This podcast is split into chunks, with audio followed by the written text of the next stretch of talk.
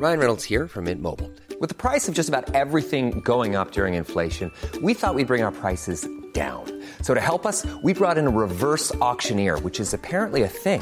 Mint Mobile unlimited premium wireless. Ready to get 30, 30, bit to get 30, bit to get 20, 20, 20, bit to get 20, 20, bit to get 15, 15, 15, 15 just 15 bucks a month. So, Give it a try at mintmobile.com slash switch. $45 upfront for three months plus taxes and fees. Promo for new customers for limited time. Unlimited more than 40 gigabytes per month. Slows. Full terms at mintmobile.com.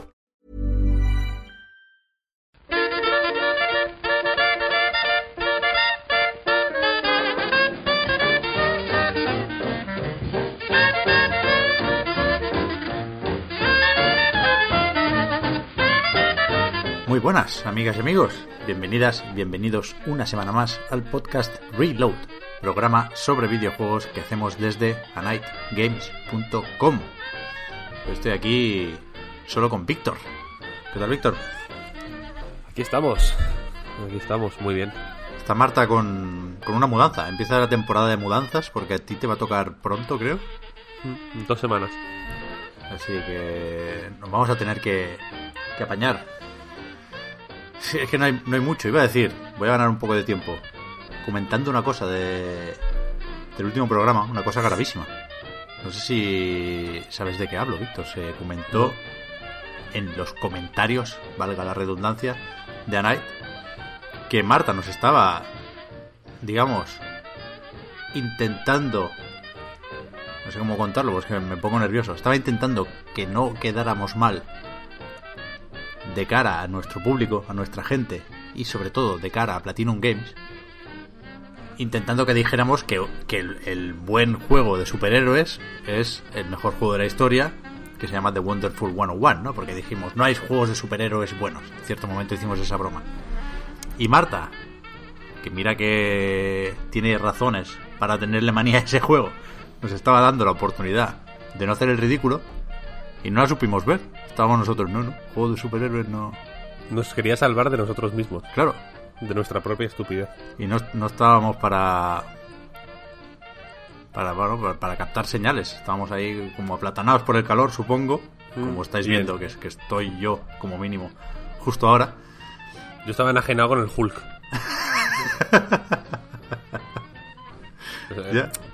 que, que es- que tiene sentido, ¿no? Quiero sí, decir, hombre, claro. Hulk es el héroe de la enajenación. Al final, Claro, te nubló el componente cabra, como al mismo. efectivamente. Eso es una pirueta narrativa que ni The Last of Us parte 2, ¿eh? Me lo he pasado ya, por cierto. Ah, amigo. Pero hace un, hace un rato, lo estoy procesando todavía, no, no, no podría hablar aunque quisiera, tenemos que hacer spoilercast, pero si me preguntas ahora, no, no sé decirte si sí o si no. O sea, sí, evi- evidentemente, pero necesito un tiempo. No sabes ni decir qué es. Pues el Sonic. lunes. El lunes. Ahora es viernes. Viernes 3 de julio. 10 y media de la mañana. Eh, hace ahora mismo 33... No, eh, 33, sí. 21 grados en Madrid. La máxima es de 33.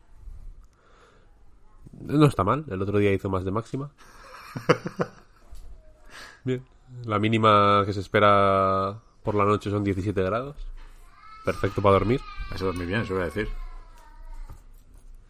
Muy bien, muy bien. Hoy no hay mu O sea, yo ya tenía ganas. Llevaba un tiempo. eh, te lo confieso.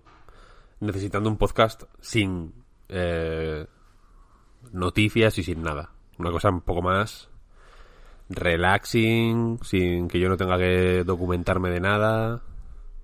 Ya, es que deberíamos inventarnos algo para para estas ediciones de verano, que al final es lo que son estos podcasts, ¿eh? Después del E3 la cosa se queda tranquilita, se queda como se queda, y, y normalmente pues solemos ya preparar las vacaciones, ¿no? Vamos bajando el ritmo hasta, pues bueno, comentar a qué vamos a jugar eh, en veranito y ya nos vemos en septiembre. Este año es verdad que estamos esperando los eventos digitales de las narices que se van retrasando, que se van desperdigando. Y, y entre uno y otro, pues pasa muy poquito. Esta semana se ha anunciado el de Devolver. Yo qué sé, pues si, pues si quieres decir algo de eso. Ese está bien, hombre. ¿Tú crees? Sí. La nota de prensa era muy graciosa. Porque, o sea, reconocía que estamos todos hasta las narices de los eventos digitales. Es la verdad, es la verdad. Pues otro Estoy más. mirando una cosa. Mm. Estoy mirando una cosa. Eh... Alright. Yo estoy jugando al Ghost of Tsushima. Oh, esto se puede decir, es verdad. No puedo decir nada más. Estaba mirando a ver si se podía decir. No voy a decir nada más, pero... eh, lo- yo ya estoy en modo verano, full. Eh, jugando así un poco... a- me gusta esta época y por eso te digo que necesitaba un, eh, un podcast un poco más desestructurado. Porque normalmente eh, antes del E3 hay como... Hay una tensión acojonante. El E3 es el clímax y luego ya viene un tiempo de descompresión total que estamos todos relajados y que jugamos y que es eh, digamos que el E3 de alguna forma es eh, el- como el- un, una- un- un receptor de rayos por así decirlo no una, una de estas que recoge todo nuestro nuestra ansia y nuestra eh, y, la, y, y- y, en fin, y toda la tensión de todos los estudios del mundo preparando demos para el E3 y todos los eh, todas las comunidades de todas las consolas y de y de, de- y de todo en general, ¿no? Eh,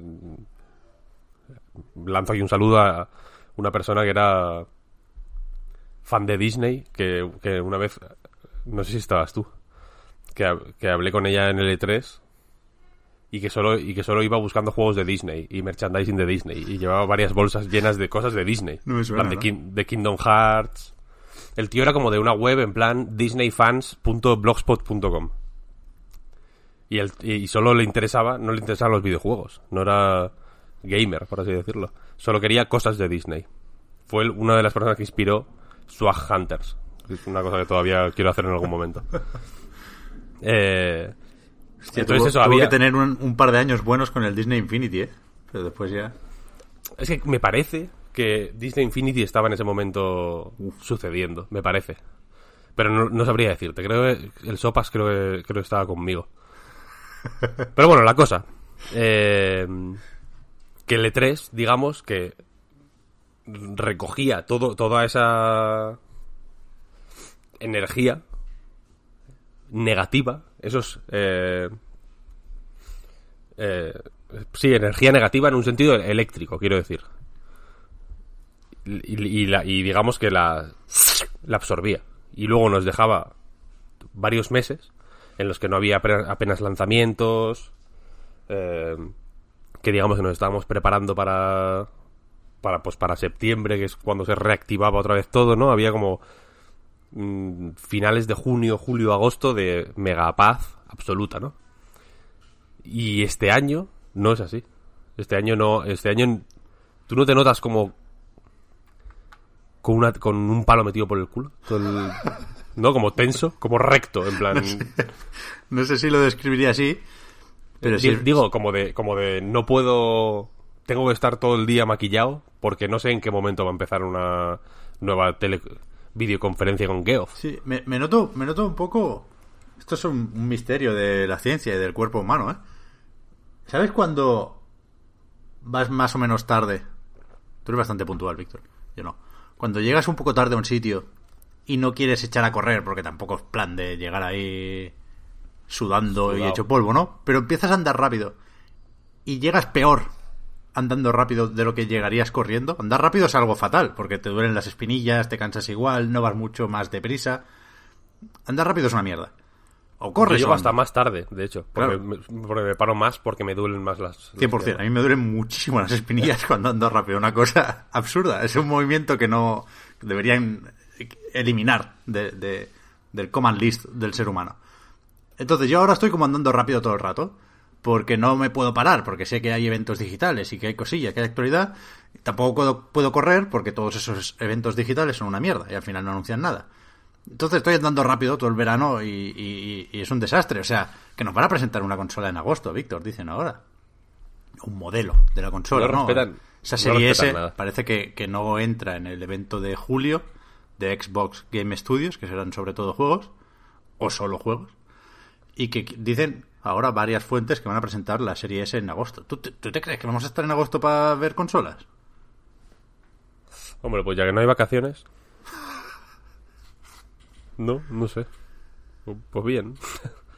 Pero sí es verdad, sí es verdad que está jodido esto. Es que, es que ahora ah, intentando comenzar más o menos el podcast, que no va a haber manera, ¿eh? Pero tengo aquí apuntado. Es que deberíamos hacer un especial Hideki Kamiya para pedirle perdón por lo del Wonder Vale, mira. Gracias por lanzar este tema. La cosa, yo este mes estoy muy mal de dinero, porque efectivamente, como has dicho, me espero una mudanza. Eh, en fin, tengo la casa llena de mierda, no sé qué hacer, estoy poniendo... Estoy... eh, llevo unos días queriendo poner cosas en Wallapop.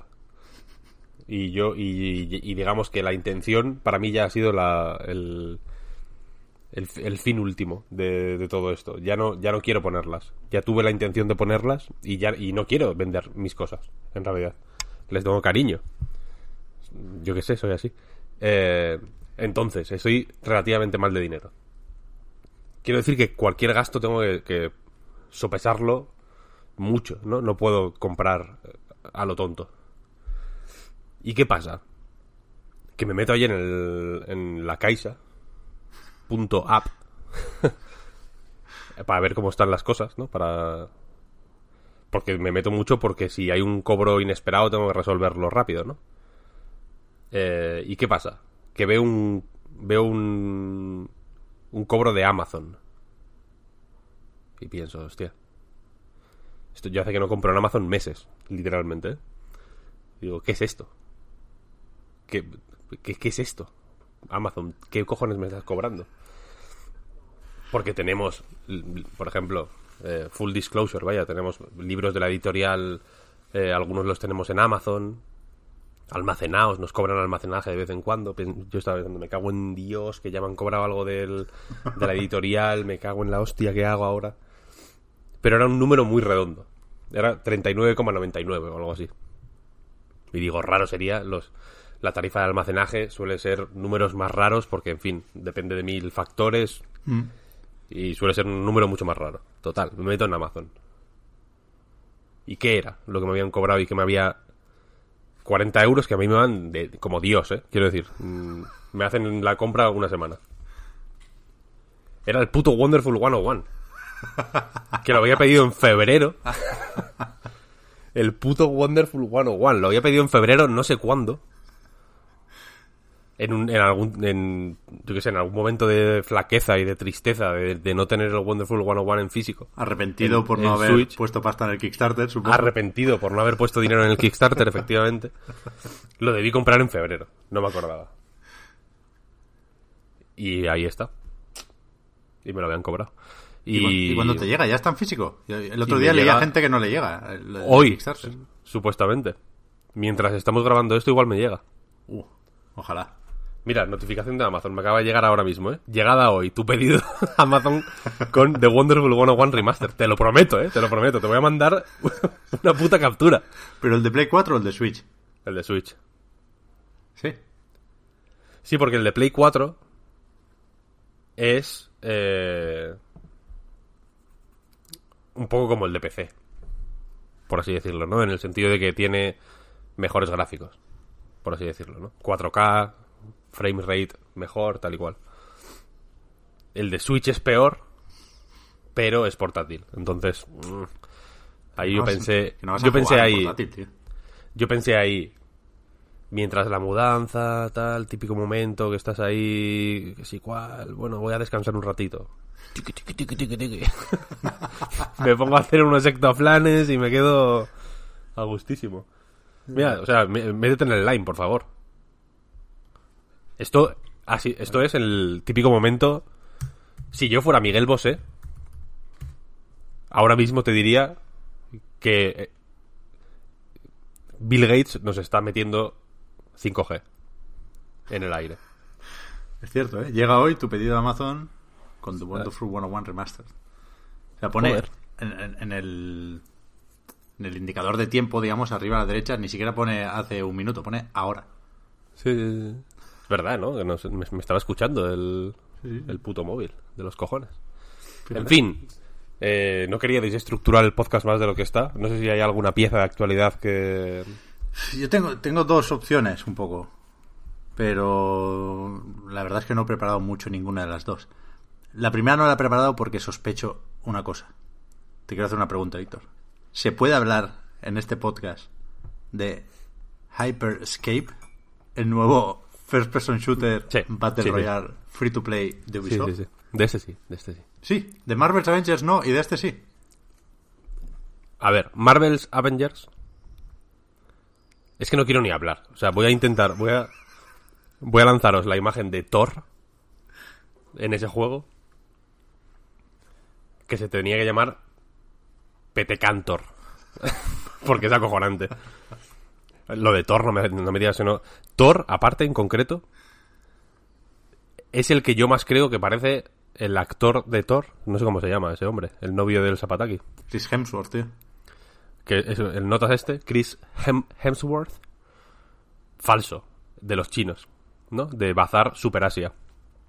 Ese es el, para mí el que más, el que más da esa sensación. Como de, como de, no sé si habéis visto Nathan for You. En Nathan for You hay un capítulo en el que hay un imitador de Johnny Depp. Eh, pues eh, esa es para mí la sensación que, que da. Pero la voz está bien. No recuerdo quién era la voz de Thor. Pero está bien. Como fuere, ese juego es una desgracia. Yo lo siento por los fans, guay, pero. Pero lo del otro día fue demencial, todo es demencial, lo, lo que hay alrededor. Los estudios que lo hacen, que estén haciendo ese juego. Esos estudios, eh, me parece criminal. Es una condena, es una yo ahí estoy de acuerdo. Yo entiendo, no- por eso no te la discutí mucho en su momento, porque, o sea, yo voy a jugar a los Vengadores, faltaría más, ¿eh? Pero en- entiendo el porqué de, de querer censurarlo. Pero, Pero, pero es- pero no es un juego, quiero decir, eh, Tomb Raider. Puedes estar más o menos en la onda del- de los Tomb Raider últimos, por ejemplo. O- y te pueden parecer más o menos mm, una copia de Uncharted, o te pueden parecer mejores que Uncharted, o te puede parecer que... mm, que, mm, yo qué sé, que le pasa eh, la mano por la cara a los a, a los exclusivos de Sony si quieres ponerte así me da igual. Y todas esas, esas opiniones me parecen razonables y respetables y no tengo nada en contra de ellas y, te, y me quito el sombrero ante todas me da igual Eh, y te pueden parecer más o menos formulaicos o más o menos perezosos o como o lo que quieras y la historia te puede parecer eh, una puta mierda o te puede parecer realmente que Rihanna Pratchett reinventó a Lara Croft, guay. Y todas esas opiniones me parecen valiosas. Y, estoy a tope con ellas. Pero este juego... Es que... No, eh, es que no creo que haya ni una persona eh, firmando los contratos de, de este juego. Está, hay un, un puto HomePod de estos de ¿cómo se, se llaman así? HomePod, los el Siri este Sí, lo de o lo de- Amazon y Google, ¿no? o lo de Amazon, sí, un, es un monolito con, con una voz sintética. Gracias, Crystal Dynamics. Podrás recoger tu cheque el mes que viene. Porque no, porque no hay, o sea, lo veo muerto el juego. No le veo eh, vida. Es una, ¿sabes? No- vida en el sentido de un pulso. Sí, sí, Como cascarón que- vacío, cascarón vacío. Como que tocas la caja y no, no hay pulso. Ya no hay pulso. que, porque tienes que ponerle la, la manta ente- entera. En plan, no hay nada que hacer ya. Grave, es gravísimo. Es un juego que, que- que de verdad y, y- y hay un punto de exageración en todo esto, evidentemente, ¿no? Que, que se me permita. Pero creo que cuanto más se ve del juego, más es esa la opinión eh, generalizada. Y no quiero decir, ¿Sí? ya os lo dije, joder que no. Yo creo que salvaron, un- o sea, que, que ganaron adeptos con el War Table, ¿eh? Al- Algunos Yo- estamos enrocados en esto de que, de que, que- de que no va a ningún lado el juego, pero, pero están convenciendo a la gente, ¿eh? Poquito. Es resignación, es resignación. Ya es un poco síndrome de Estocolmo. Esto puede ser. De, vale, ya ve- la hostia ya la estás viendo, entonces cuanto antes te... Cuanto antes, digamos, te prepares para ella, pues más fácil va a ser salvarla dignamente, ¿no? Hombre, eh, la aceptación está muy bien, vaya. Si, si, si sabes que es- que vas a tener que jugar, como yo, obligarte a tener cierta predisposición está guay. A mí me parece un, un mecanismo válido. Yo estoy un poco ahí, ¿eh? No sé, es que, es que eh, a mí me pasa con muy pocos juegos, ¿eh? Eh, En general me gusta jugar a todo. Y no tengo ningún problema con jugar a. a cualquier cosa. Eh, ahora, por cierto, para que veas lo, lo mood veraniego que estoy, que ahora podría ser un videoclip de Loco Playa. eh, quiero jugar al Warzone todo todo el día. Es lo único que me apetece. Hostia, le meten 200, ¿eh? Ahora, muñecos. 200 muñecos en un solo mapa. Sí, sí, sí. Joder. El parche tiene que ser para verlo. Pues hace, eh, hace mucho que no juego. yo ahí estoy ahí. Quiero decir que no me niego a jugar a nada. Y me, y me gusta jugar a todo y, y- y, en fin. Y mi filosofía del arrastre tiene, la, tiene las, los tentáculos muy largos, ¿eh? Quiero decir, eh, alcanza todo. Eh, pero este es que no tengo ganas, tío. No tengo ganas. Es un juego que me da... eh, que me produce desgana absoluta. Porque sé que... bueno, sé, tengo la sensación. Tampoco voy a hablar de certezas porque en esta vida, si algo nos ha enseñado The Last of Us parte 2, es que no hay certezas. Pero mm, tengo la sensación de que cada problema, por así decirlo, o cada eh, bache que se va a encontrar en ese juego, lo va a resolver de una manera heredada de otros juegos, ¿no? En plan, vale, hay, necesitamos, nos hemos encontrado eh, con este problema. ¿Cómo resolvemos este, esta diatriba de diseño, ¿no? Por así decirlo. ¿Cómo tenemos esta información? ¿Cómo la comunicamos? Tenemos el problema de comunicar esta información. ¿Cómo lo vamos a hacer? Yo estoy seguro de que lo van a hacer todo de maneras ya vistas. Porque lo que se ha visto es... eh, puedes tirar un, un hilo a- a- hasta el juego en el que, del que viene eso, ¿sabes? Alguno de sus propios juegos incluso. Está claro. Es que me parece todo muy... eh, no sé. Ya digo, muy... muy, eh, de, eh, de Excel, puro. Es que es, me- lo- es un juego de Excel por definición. Sin embargo, el de Ubisoft... Tengo la sensación de que por lo menos 10 personas involucradas en ese proyecto han llegado a la oficina todos los días en monopatín. Entonces, y que tienen un un, un, un thrust vital mucho mayor que, que- que cualquier cosa que hay en los, en los Vengadores.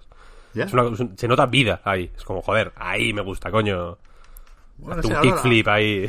Ahora lo hablamos, ¿eh? sabiendo, sabiendo que se permite, ahora, ahora lo hablamos. Pero para terminar con los Vengadores, yo sí estoy de acuerdo, ahora fuera bromas, ¿eh? que, en que cuesta, cuesta ver, por supuesto, en el juego y cuesta imaginar, incluso pensando en el desarrollo, cómo pueden ser, comillas, ellos mismos, ¿no? Los desarrolladores, Crystal Dynamics y Eidos Montreal, creo que lo van a tener más difícil que Insomniac con Spider-Man, por ejemplo, para insuflarle personalidad y vida al juego, porque, porque bueno, porque es un, es un grupo de personajes, ¿no? Y no, no, no puedes casarte con ninguno, no puedes centrarte en uno o en otro, tienes que buscar el común denominador, y eso es jodido, y eso es jodido.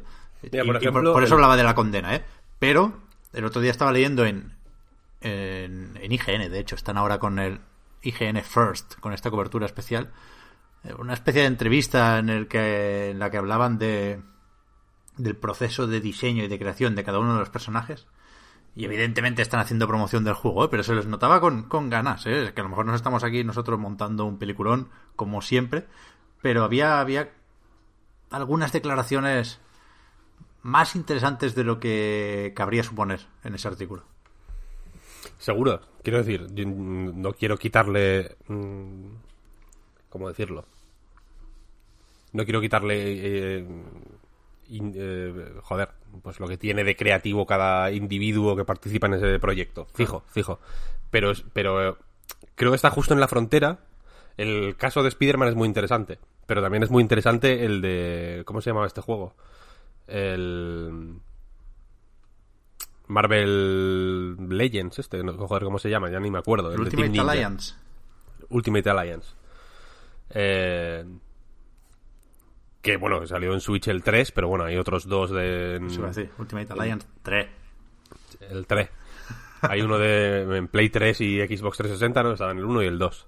Y en GameCube estaba el X-Men Legends, que es el, digamos, el original, que es un puto clon del Diablo con superhéroes, ¿no? Ahí no hay eh, posibilidad de, de expresar nada porque es lo que es, punto. Y, y en el caso del Spider-Man, el set de problemas, por así decirlo, me refiero a problemas en el sentido de, vale, eh, mm, por, mi, por el diseño de mi juego, el jugador puede llegar a este tipo de situaciones que, hay que resolver para que no haya, digamos, eh, pues para que no haya problemas de, de fluidez, ¿no? Digamos, o de comunicación de, entre las mecánicas y el, y el jugador, entre el juego y el jugador. Eh, en el Spider-Man creo que el, set de problemas al que se puede enfrentar es mucho más específico porque solo hay un personaje, como decías. Y en ese sentido, creo que pueden permitirse el lujo de ofrecer respuestas, quizá no mucho más creativas o, o mucho más originales, pero sí mucho más centradas y mucho más eh, expresivas para el caso de Spider-Man en concreto. Y en este, al ser un. es un proyecto un poco envenenado, porque al ser un juego que no, que no son cinco Spidermans, ¿no? Que con, pero uno tiene rayos láser y otro tiene, yo qué sé, eh, monopatín. Son personajes hiper, hiper distintos que, pa- que para ser... que quizá para hacer, eh, digamos, justicia a sus características mm, individuales, necesitarían que cada que con cada personaje fuera un juego distinto prácticamente. Sí, como Está como en Darksiders. esa. Como, como Darksiders. Está en, está en ese punto, digamos, chungo. En el que o pones. o haces que todos sean igual. Y que el juego sea. un mata-mata random. Y que, y que sus virtudes estén en otro sitio. Como es el caso de Ultimate Alliance, de hecho. Que es un. que ya digo, es un machacabotones estricto. Ese es su. No es, un, no es una cosa peyorativa, es su género.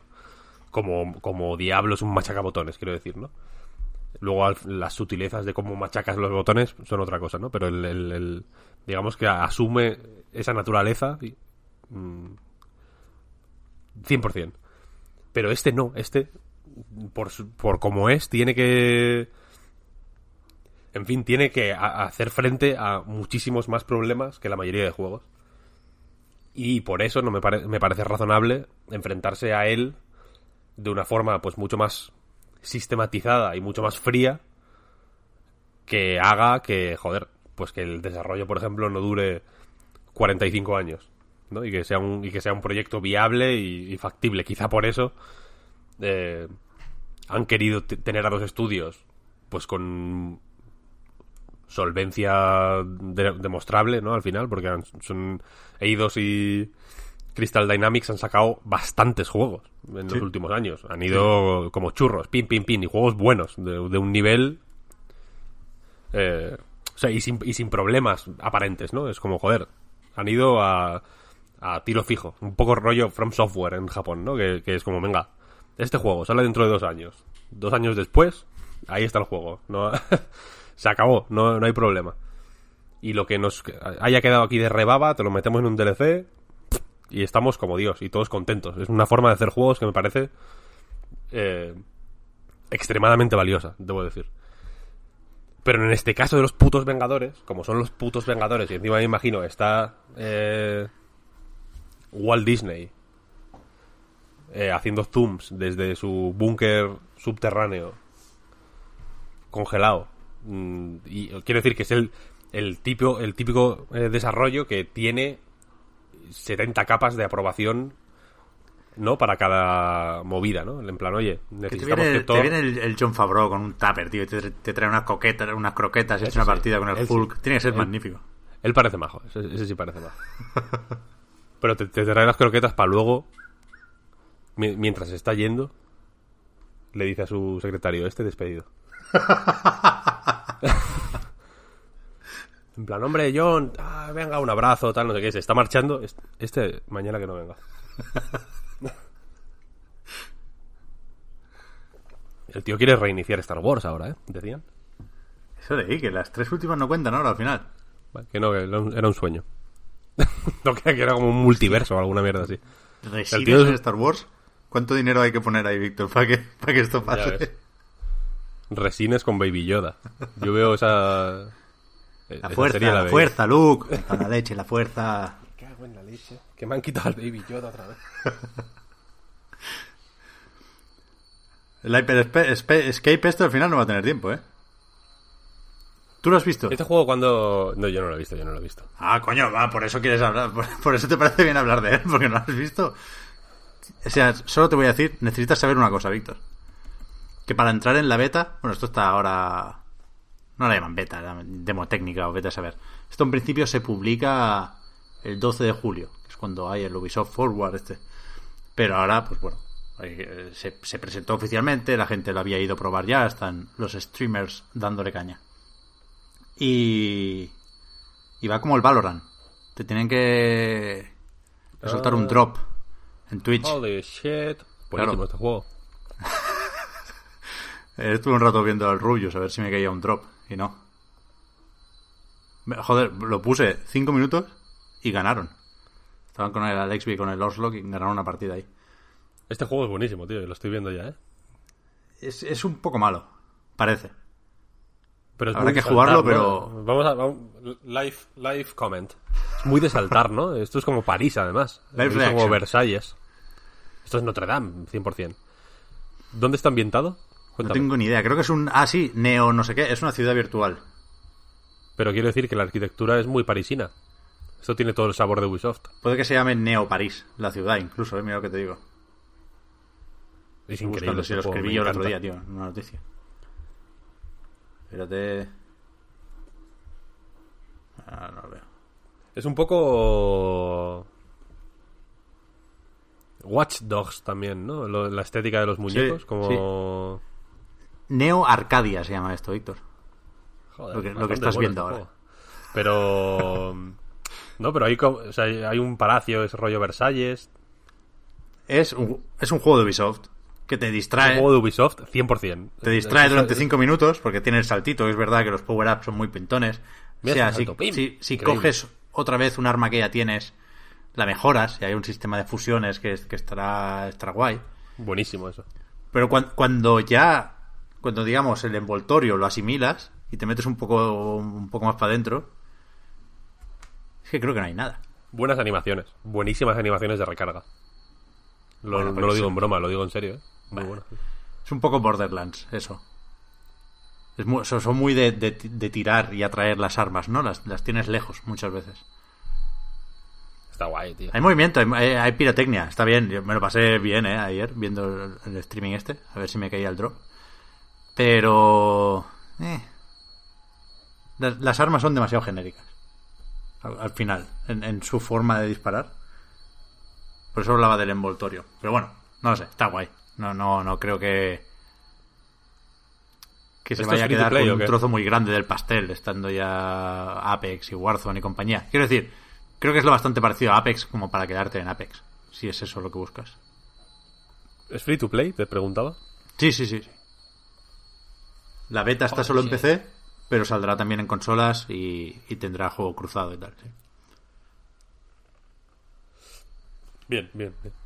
Tú lo ves bien, lo apruebas. Sí, sí, sí, sí. Hostia, qué sorpresa. Me lo esperaba peor. Me lo Mejor- o sea, si tuvieras que jugar a uno, si tuvieras que ser pro gamer de algo, lo serías antes de Hyperscape que de Valorant, por ejemplo. Yo creo que sí, yo creo que sí. Mira, vamos a hablando de shooters multijugador. El shooter multijugador era una cosa que en cierto momento casi parecía que se iba a convertir en eh, en una cosa gourmet, ¿no? A mí me resultaba muy interesante en cierto momento eh, leer, por ejemplo, sobre diseño de mapas multijugador. Me parecía un arte auténtico y ahora está un poco denostado.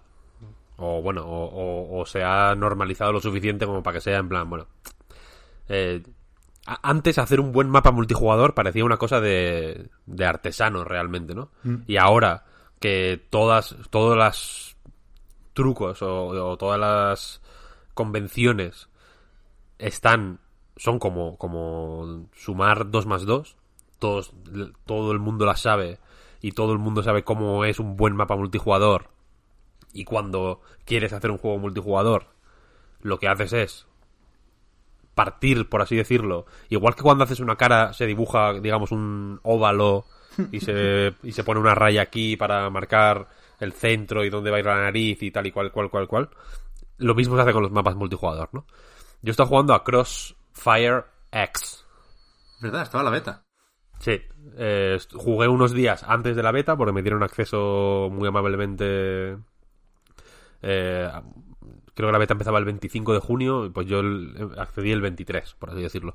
Y luego he jugado un poco más cuan- cuando, ya estaba la beta, digamos, abierta a todo el mundo. Eh, y este juego, si Valorant te parece un clon de Counter-Strike, este te caes de la silla. Porque es el Counter-Strike en, un sentido estricto. Las armas son las mismas que las del Counter-Strike. En la beta hay, hay distintas formas de jugar. Eh, pero el modo clásico con el... eh, o sea, el- el- hay como una forma moderna y una forma clásica. La forma clásica, que es la que más eh, parecido a Counter-Strike tiene, eh, tiene un modo de juego concreto que es de plantar una bomba, que es Counter-Strike, y el mapa que había en la beta para este modo de juego es Italy. Exactamente igual, pero, pero acojonante. El parecido es eh, increíble. Tiene, y los distintos drops que tienes, no eliges armas individuales, sino que, o sea, drops no, lo- loadouts. Loadouts. No, cada vez lo pronuncio peor, ¿no? Al final... Eh, hay, hay Descorregirse a uno, a uno mismo. Sí. Joderse a, a sí mismo. Eh, hay cinco posibles y son combinaciones del counter eh, de, de manual, vaya. Y, y, en- y este juego, lo que, lo que te quería decir es que cuanto más... eh, este, este juego, por ejemplo, que es un Big in Corea, creo que es de donde viene, ¿no? Sí. Sí, porque es de Nexon. Sí, sí. Eh, tiene cierto tiene cierto tiempo ya eh, esta versión X por así decirlo es la que quieren que funcione un poco fuera de Corea en, Eu- en Europa y en Estados Unidos principalmente Eh, viene por así decirlo apoyada con una campaña single player que en la beta evidentemente no hay ni rastros solo multijugador pero la campaña single player la desarrolla Remedy nada menos. Eh, y la cosa es que el, el- jugando a la beta no me podía quitar de la cabeza la idea de que no tiene nada que hacer. No, o sea, no hay, no hay manera. Es, es lo que hablamos siempre de, de como si tú y yo de- decimos, no, vamos a hacer el fútbol 2. Y se juega con y el balón tiene es un poco más pequeño y hay 10 jugadores en vez de 11 y la portería es triangular y, y, y hay fuego a, a los lados del estadio, yo qué sé. O sea, del, del campo. En esencia es lo mismo. Con eso cuatro- tenemos ya más, más papeletas. Sí, lo del fuego, la verdad. Crossfire X, creo yo. Lo del fuego, la verdad, es que es muy pintón. Eh, pero la cosa es que, el, el- digamos, el juego es tan otro juego que incluso cuando se sale, digamos, del, de, de- del- de la, de la fórmula que quiere imitar, porque hay modos un poco más eh, propios. Por ejemplo, hay uno. Los modos propios, la, faena que tiene es que son claramente va- variantes. No son cosas que tengan una entidad propia y un valor que digas, vale, esto es un, un juego en sí mismo. No, no, no, es una variante de otro juego que es un clon del Counter-Strike. Hay uno, por ejemplo, que un equipo es invisible, literalmente invisible, y solo va con cuchillos, y el otro tiene que plantar una bomba. Y tiene armas de fuego, etcétera, etcétera. Y, ent- y entonces es como una variante del plantar la bomba estándar del counter, pero un equipo es invisible. Eso, eso lo he Tiene- yo en algún sitio. Tiene cierta gracia porque se forman algunos quilombos graciosos cuando hay, yo que sé, cinco personas invisibles pegando cuchillazos eh, a, a dos que están ahí eh, plantando la bomba. Evidentemente los que plantan la bomba y no son invisibles tienen un poco más de poder de fuego, por así decirlo, que suele... que, que intenta reequilibrar la cosa eh, para compensar que ellos sí son visibles, ¿no? Y que se enfrentan a enemigos que no se pueden ver. Los mapas funcionan un poquito más guay porque al ser invisible un equipo, el equipo que no se ve, pues suele aprovechar, suele ir un poco más sneaky, ¿no? Y suele aprovechar un poco más los recovecos pequeñitos que en, que en una partida normal no tienen mucho uso, etcétera, etcétera. Pero es una variante de- del, del juego normal, que es un juego que como este, ¿cómo se llamaba? Hyper... Hyperscape. Hyper Escape. Es que siempre, siempre me sale Space, pero... Ya iba a decir Hyper Space, pero no me sonaba. Hyperscape. Eh, como este Hyper Escape, es que parecen, joder, mm, derivativos. No hay ninguna... Está guay, digamos, que, que los streamers reciban dinero, pero cada vez veo estos juegos más como un, una forma de que Alexby se lleve unos euros, porque solo valen para eso. Quiero decir, se les da el dinero a los streamers los primeros días. El juego poco a poco se va quedando mustio. Si Dios quiere, eh, aguanta un poquillo más como el, como el Apex, que, está, que con la tontería lleva ya aguantando un tiempo. Pero que, pero desde luego no está al nivel de lo, de lo que imagino que querría conseguir esta campaña fuerte con streamers del principio. Y ya. Ubisoft es, es muy últimamente. Ubisoft está con los streamers a puto fuego de siempre, pero últimamente. eh, esta misma semana ha hecho también otra campaña con streamers con el Trackmania. Sí, sí, Que he estado, que he jugando yo también, por cierto. Ya, yo, yo la verdad es que no, no invertiría en Hyperscape. Porque, ¿qué es eso? Que no solo mm, está la cosa ya muy repartida, sino que la única forma, pensando en Apex y, y otros muchos, ¿eh? de, de insistir en busca del éxito de un Battle Royale free to play de este estilo es dedicarle muchos recursos. Y por supuesto Ubisoft tiene muchos recursos. Por supuesto Ubisoft Montreal, que es quien desarrolla esto, tiene muchos recursos. Pero es que estarán con dos Assassin's Creed ya, con el White Dogs Legion a ver si terminamos, con... Y, igual confundo Montreal y Toronto con alguno, ¿eh? no, no, tengo la lista aquí. Pero en Ubisoft Montreal puede haber fácilmente ahora mismo seis proyectos encima de la mesa. Fácilmente. Y, y, y no puedes hacer aquí la del Fortnite. O sea, en el Fortnite, fíjate, que hablamos mucho de cómo Epic lo nutre, ¿no? Y le va metiendo eventos, le va metiendo... Siempre hay cosas que hacer en Fortnite. Eh, para hacer eso, han tenido que, que, que renunciar al otro modo de Fortnite, al... al- ¿Cómo es? No sé qué, no sé qué de la world, tormenta. ¿no? Ah, no, no. No, no, no es el de la tormenta. Salvar el mundo, lo has dicho bien tú, Víctor. Sí, sí, perdona.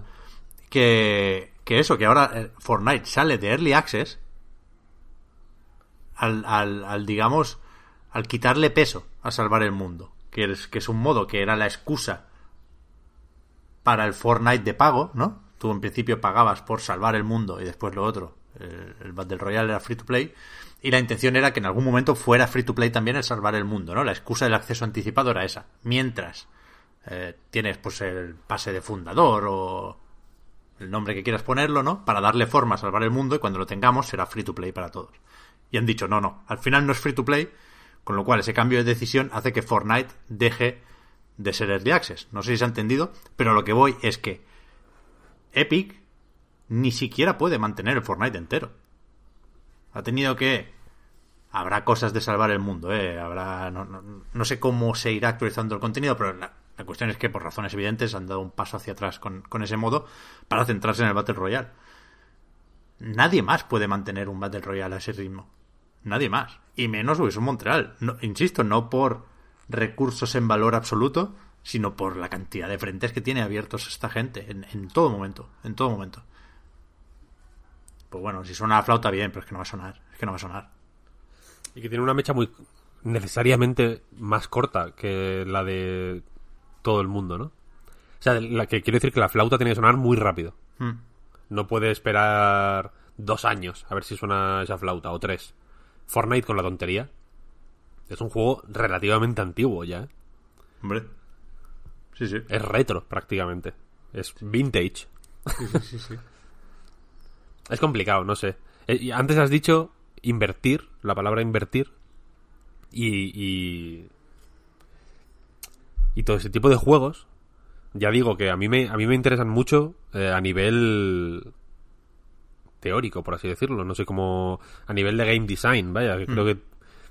Creo que el- las variaciones que van aportando son interesantes eh, a un nivel so- sobre el papel, por así decirlo, para ver, pues eso, ejemplos de, de- de diseño de juegos eh, a, a flor de piel, por así decirlo. Pero como jugador, cada vez tengo más la sensación de que, de que me exigen fe. Aparte de. de que me siente y ya, ¿no? La, experiencia free to play, que debía ser la, la más easygoing del planeta Tierra, en el sentido de te bajas el juego, te tiras ahí, te abres una cerveza y estás una, un par de tardes jugando y punto. Cada vez la veo más lejos, en el sentido de que estos juegos cada vez me da la- más la sensación de que me exigen compromiso y y eso, fe, porque imagínate que yo invierto en un en un pase de batalla y luego en otro y luego en otro y luego en otro y el juego chapa. ¿Con qué cara me quedo? Es una es una inversión, digamos, no solo de tiempo, sino también económica que yo he realizado y que se ha quedado en la nada, por así decirlo. Sí, sí. Es que así, y por eso es que no. La primera vez vale, pero la segunda ya es que se nota forzado. Por eso están con los drops y con las promociones y con la publicidad para que tenga por lo menos una noche de gloria el juego, ¿no? Y sea número uno en Twitch y con eso pues das la sensación de que de que hay Hyper Escape para años, ¿no? Y es mentira. claro. Es, Como el es Apex. completamente falso. La semana que viene puede ser el decimocuarto o el trigésimo primer juego en Twitch, ¿sabes? No. Por eso, por eso digo que es, que es Mentira todo, un- hombre. Que es chungo. Yo esto creo que lo va a resolver de golpe y porrazo el primer juego que cuando se vaya a tomar por el culo, hablando en plata, simplemente eh, sea como, vale, pues lo dejamos aquí para que juguéis en servidores no dedicados. Eh, pues en fin, como se ha jugado toda la puta vida al Counter 1.6, por ejemplo, ¿no? A mí lo que me jode es eso. En plan, vale, el Evolve no se podía hacer eso, de hecho. Creo que el Evolve se podía jugar sin servidores dedicados. No lo sé. No lo sé. Pero eso, imagínate, Hyper Escape o Apex se van a la mierda. Pues como, ok, pues mira, hemos el último parche que vamos a sacar. Básicamente, eh, añade la posibilidad de jugar partidas haciendo un jugador de servidor. ¿No? Y, de, y, y- y meter un par de opciones de, yo qué sé, de servidores privados y, cual- y tal y cual. Y para mí eso cambiaría la percepción en el sentido de, ok, he estado invirtiendo en este juego tiempo, dinero, esfuerzo, lo que sea, y no ha sido todo en vano. Aún puedo jugar. A mí lo que me jode es eso, que, que es como, mira, yo juego... eh, o sea, no, hace falta una comunidad... Hace falta una comunidad de... Yo qué sé. 500.000, 800.000 jugadores activos, un millón de jugadores activos mensuales para que el juego sea rentable y para que a Electronic Arts, Ubisoft, Activision, lo que sea, les salga bien mantenerlo y meter nuevo contenido, etcétera, etcétera. Pero es que hace falta una comunidad de 100 personas para jugar, nada más. Quiero decir que tú te puedes montar un puto servidor de Discord, juntar a 200 personas que sean igual de fans o igual de dedicadas que tú a, a cualquier juego y ya está. Ejemplo, cualquier juego de Arc System Works, menos Dragon Ball Fighters. Son juegos que los juegan a nivel mundial 25 personas y que están encantados. Quiero decir, tú te metes en el Discord de, de, de una comunidad de, de, de peña de, de mm, Guilty Gear, por ejemplo, hay 30 personas. Están todo el puto día jugando. Ya está. Evidentemente, la experiencia de comprarte el juego, meterte a jugar online, hacer partida rápida y que sea una puta mierda y tener que buscar y, y- y ir mirando por todos los servidores de todo el mundo o, por todas las salas de todo el mundo y ver que no hay ni Dios, porque no hay en, Japón hay tres personas, en España hay cero, en Francia hay cero, en, Inglaterra hay cero, en todos lados, ¿no? Es, un poco desolado- desolador, por así decirlo, pero el juego funciona igual, quiero decir. Lo que me jode de, de- de la mayoría de estos shooters, o, o, bueno, casi cualquier juego online en realidad ahora mismo, es eso. Que cuando se acaban, se acaban, para siempre. S- Fin. ¿Sabes? Y, y- y seguramente haya suficiente... Quiero decir, los... Las 100 personas que están jugando al... Al Crucible, por ejemplo. El juego de Amazon. Que se ha despublicado, literalmente. Que lo sacaron en mayo. Finales de mayo con el coronavirus y tal y cual, iban a hacer, en vez de una temporada 1, una pretemporada, eh, pues como de calentamiento, por así decirlo, ¿no? Para coger ritmo, para que, coger, recoger el primer feedback de, de la comunidad, ir aplicando de cara a la primera temporada, que tenía que empezar eh, a mediados de julio. Y hace dos días dijeron, mira, mm, lo despublicamos. Volvemos a beta. Porque, porque la cosa no estaba yendo bien, ¿no? Pero esas 100 personas que están jugando al Crucible, que obviamente para Amazon no son suficientes, para ellas mismas, igual sí lo son. Claro. ¿Sabes lo que quiero decir? Porque igual se han montado. Quiero decir, con que haya. Si hay 120 personas jugando, si hay tres clanes de 40 personas cada uno, ya está. Ya ves, ¿eh? Te aguantan una temporada. Te y te puede aguantar años, tío. Yo, yo qué sé. O sea, quiero decir que todos hemos jugado durante tres años a putos juegos sin conectarnos a internet ni una vez. ¿Sabes? Con, con Peña del Ciber o con Peña del Colegio. a- al Trackmania 1, de hecho. Yo jugué meses, pero meses, meses en exclusiva. Y solo yo y dos amigos. Y ya está. Quiero decir que el juego tiene el, el, el, valor del, del juego como artefacto está ahí. Y, y, se, y que simplemente se desvanezca, ¿sabes lo que quiero decir? Porque no es rentable, pues da un poco por culo, sinceramente. Ya, yo no sé cómo voy a reaccionar. A veces lo pienso, ¿eh? Por ejemplo, cuando chape el Honkai. Que no, digamos, no voy a llorar porque el apego emocional es el justo.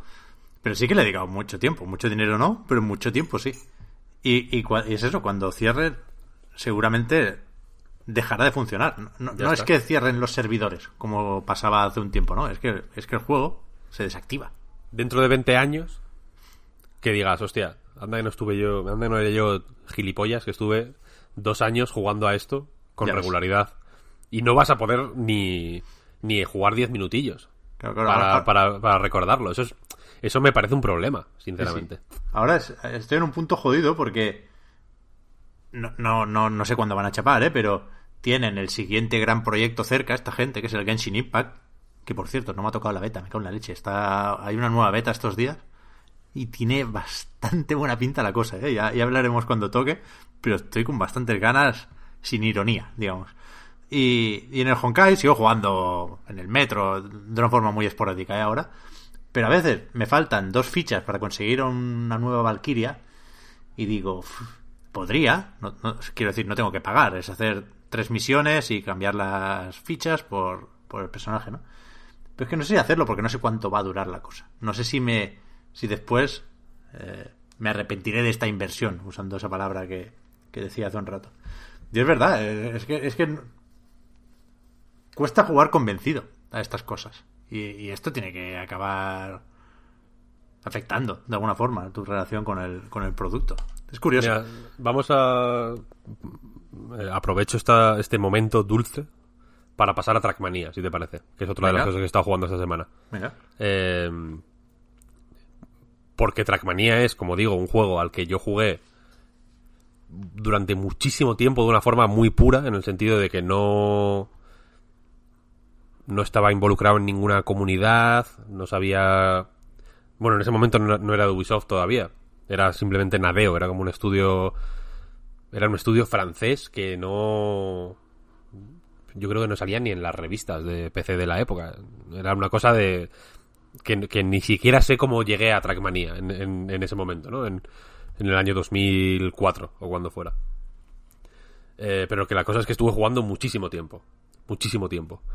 Eh, han ido saliendo más Trackmanías, poco a poco, poco a poco, poco a poco. Y el último, que es que ha salido hace nada, el, el 1 de julio o el 30 de junio, eh, es, digamos, un regreso a, los orígenes, eh, más o menos, en el sentido de que es un juego hiper simple e hiper dirigido a pues a la, competición más pura y a la creación de circuitos y, al- y, al- y a lo que ha hecho que Trackmania sea Trackmania toda la vida. Pero aparte es free to play. Como Trackmania Nations, que fue como el, primer gran éxito de, de Trackmania. Eh, ¿Qué pasa? Esto, eh, a mí, a mí este, este juego me encanta, Trackmania. Me parece la, la hostia. Eh, por- porque el énfasis en el- la creación de, de escenarios, o sea, de, circuitos.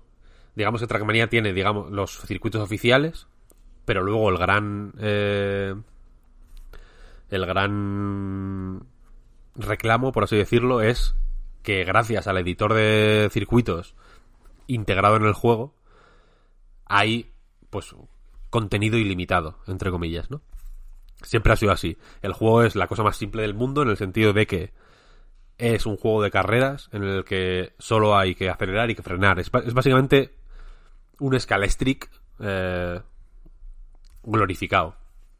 Y lo digo, y lo digo esto como, como para, para explicitar lo brillante que es Trackmania, en, en realidad. Porque es un juego que me parece realmente brillante. Eh, en este último Trackmania, de hecho, solo hay un coche. No, no se pueden. En, anteriores Trackmania se habían metido varios tipos de coche distinto, con distintos eh, comportamientos, con distintas velocidades puntas, distintos agarres, etcétera. Aquí hay uno, nada más. Todo el mundo compite con el mismo coche y, y, en ese sentido, eh, lo importante en realidad se vuelve únicamente la trayectoria que eliges para hacer los tiempos en circuitos que suelen durar eh, yo que sé, medio minuto en total. Los mejores para mí son los que duran, de hecho, menos. 15-20 segundos, eso es increíble. Pero lo que quería decir es que el, el- el- aquí el énfasis en el, en el editor de niveles lo que hace es eh, en esa época los editores de niveles eran relativamente eh, habituales, ¿no? En Tony Hawk, por ejemplo, siempre ha habido editor de pistas. Pero las pistas que tú podías hacer con el editor eran muy diferentes a las que se podían a las que había en el juego real, ¿no? Las del juego real estaban hechas súper a mano, con, con cada pieza era custom para cumplir una función muy específica que luego en el editor a veces se replicaban y otras veces no. Entonces siempre los niveles de editor eran niveles de editor. No, no se veían como circuitos oficiales. Trackmania en Trackmania los circuitos oficiales están hechos con el editor también. Y en ese sentido, casi recuerda a Mario Maker. Porque los niveles de Mario Maker oficiales son la hostia. Y tú sabes, y tú ves que son la hostia. Pero lo más acojonante y lo más buen rollo es pensar, coño, es que esto lo puedo hacer yo en realidad. Porque. Porque las herramientas que han usado para hacer este nivel son las mismas que tengo yo. Y, eso le da, digamos, a la a la exploración de los niveles hechos por otra gente una sensación fantástica porque de hecho muy a menudo te encuentras niveles de- del mismo nivel o mejores que los oficiales es la leche Eh, entonces este último es free to play como decía Eh, los hay tres tramos de, acceso, ¿no? O sea, el juego, ya digo, es muy simple. Es con 25 circuitos oficiales, más lo que te cuentes por ahí, y es conducir, o sea, es acelerar, frenar, llegar a la meta, punto. No es un juego tan simple como puede ser un juego. Eh, ¿Qué pasa? Que, por culpa de ser free to play, o debido a ser free to play, se, es, se ha convertido en uno de los juegos más complicados de la historia de la humanidad. Porque hay un acceso gratuito que se llama acceso para principiantes, que básicamente trae 25 niveles. Los 25, la temporada eh, que toque en ese momento. Hay cuatro temporadas por año. Ahora está la de verano, entiendo que la siguiente es la de otoño, invierno, primavera, ¿no? Y en cada una de esas temporadas va a haber 25 eh, circuitos oficiales. Y luego, a mayores, puedes también usar una versión simple del editor de circuitos. Si pagas 10 euros al año, porque va por suscripción, tienes acceso además a varios modos online. En plan, el mapa del día, que es eh, pues un mapa creado por un usuario. Nadeo lo destaca de manera oficial, por así decirlo. Y lo. Y, y, y, en fin, y puedes competir. Puedes jugarlo en el mapa del día y aparte en el mapa del día hay pues como una mini competición entre toda la gente que esté jugando en ese momento, etcétera, etcétera, ¿no? Y aparte tienes acceso pues a, digamos toda la todas las opciones de, de competición online y al chat, porque eh, si no pagas no puedes usar el chat. y eh, luego hay otra suscripción, Club, que son 40 euros creo, o 30 euros al año de nuevo, que te permite crear clubs. Básicamente, que viene a ser como clanes, la, el equivalente al clan. A todos los efectos, el, digamos, que esta opción club lo que te propone es pagar 40 euros para juntarte con otra gente que esté pagando 40 euros. ¿Sabes? Te, tú pagas por juntarte por otra peña que ha pagado más que la gente que ha pagado menos. Es una, es una cosa un poco retorcida e innecesaria. E, y es el tipo de eh, sistema de, de pago, por así decirlo, que viene con su tabla. La típica tabla de esto incluye esto viene en este tier, este en este y tal y cual, ¿no? Es hiper confuso, hay un millón de opciones, es la tabla más loca que yo he visto en mi vida. Está maquetada de una forma muy poco clara. No entra en la pantalla del ordenador, para empezar. Eh, es tan grande que tienes que navegar por ella. Es, es brutal. Es una, es una cosa acojonante. Eh, pero ¿qué pasa? ¿Y por qué mi consejo, si os gusta Trackmania, es que pagáis 40 euros y ya está. Porque, porque es, la, es el tipo de suscripción que es tan confusa que es como, mira, paga 40 euros y te olvidas porque eh, es imposible saber cuál es la opción buena. Entonces la opción buena tiene que ser la más cara. Eh, no, no. Sí, porque o, Sí, o, paga, o, la, o, la, de 10 euros, quiero decir, si no quieres hacer clanes al final, yo qué sé. La, la, cuestión es que, ¿cómo han salvado esta gente esta diatriba, por así decirlo, de. de, las, de la suscripción y del invertir en el juego, etcétera, etcétera? La comunidad, por cierto, está que trina, porque. En fin, porque es un sistema un poco raro y, y, y, este tipo de confusiones yo creo que, crean negatividad innecesaria. Pero la cuestión es que los mapas, por ejemplo, son archivos. Imagínate mmm, Summer 2020 05.trackmania. Entonces, eh, básicamente te descargas los mapas. Entonces, cuando eh, o sea que digamos que ese contenido se convierte en contenido local. No lo, no lo sacas de ningún servidor. Entonces cuando... Eh, si el juego chapa, eventualmente, sigues teniendo esos mapas. Y aunque ahora no está, pues, supuestamente, van a añadir la, posibilidad de crear servidores eh, propios para jugar fuera de los servidores de Nadeo, ¿no? Que es algo eh, habitualmente que ocurre en todos los Trackmania, básicamente. Entonces, digamos que volviendo a la manera de funcionar del Counter-Strike 1.6, básicamente. Eh, donde, por ejemplo, si jugabas, si te metías en un servidor en el que estaban jugando en Rats, por ejemplo, o en Ice World, o alguna de estas mierdas, y tú no lo tenías, o en el que había un graffiti raro o unos sonidos que tú no tenías, básicamente se te descargaba ese contenido en el disco duro y, y en adelante ya lo, ya lo tenías, ¿no? Mm. Y ya y podías jugar con él siempre que quisieras. Entonces lo que hace Trackmania es básicamente volver atrás. De hecho, el- en el, el puto juego tiene un navegador de carpetas, ¿sabes? Como de Windows. Tú buscas los mapas, en plan eh, oficial, eh, tal, no sé qué, no sé cuál. Vas navegando por carpetas para buscar los, los mapas en el, en el editor, por ejemplo, o en algunos modos. eh, hay un modo, por ejemplo, Hot Seat, que se, que se llama, que es la forma de jugar Trackmania más clásica quizá, que es que tú eliges, yo que sé, mm, cuatro jugadores, creo que se puede hasta ocho, y se juega con el mismo mando o en el mismo teclado o lo, que sea, ¿no? Es solo para PC el juego, por cierto. Eh, y uno es rojo, otro es azul, otro es amarillo, otro es verde, etcétera, etcétera, ¿no?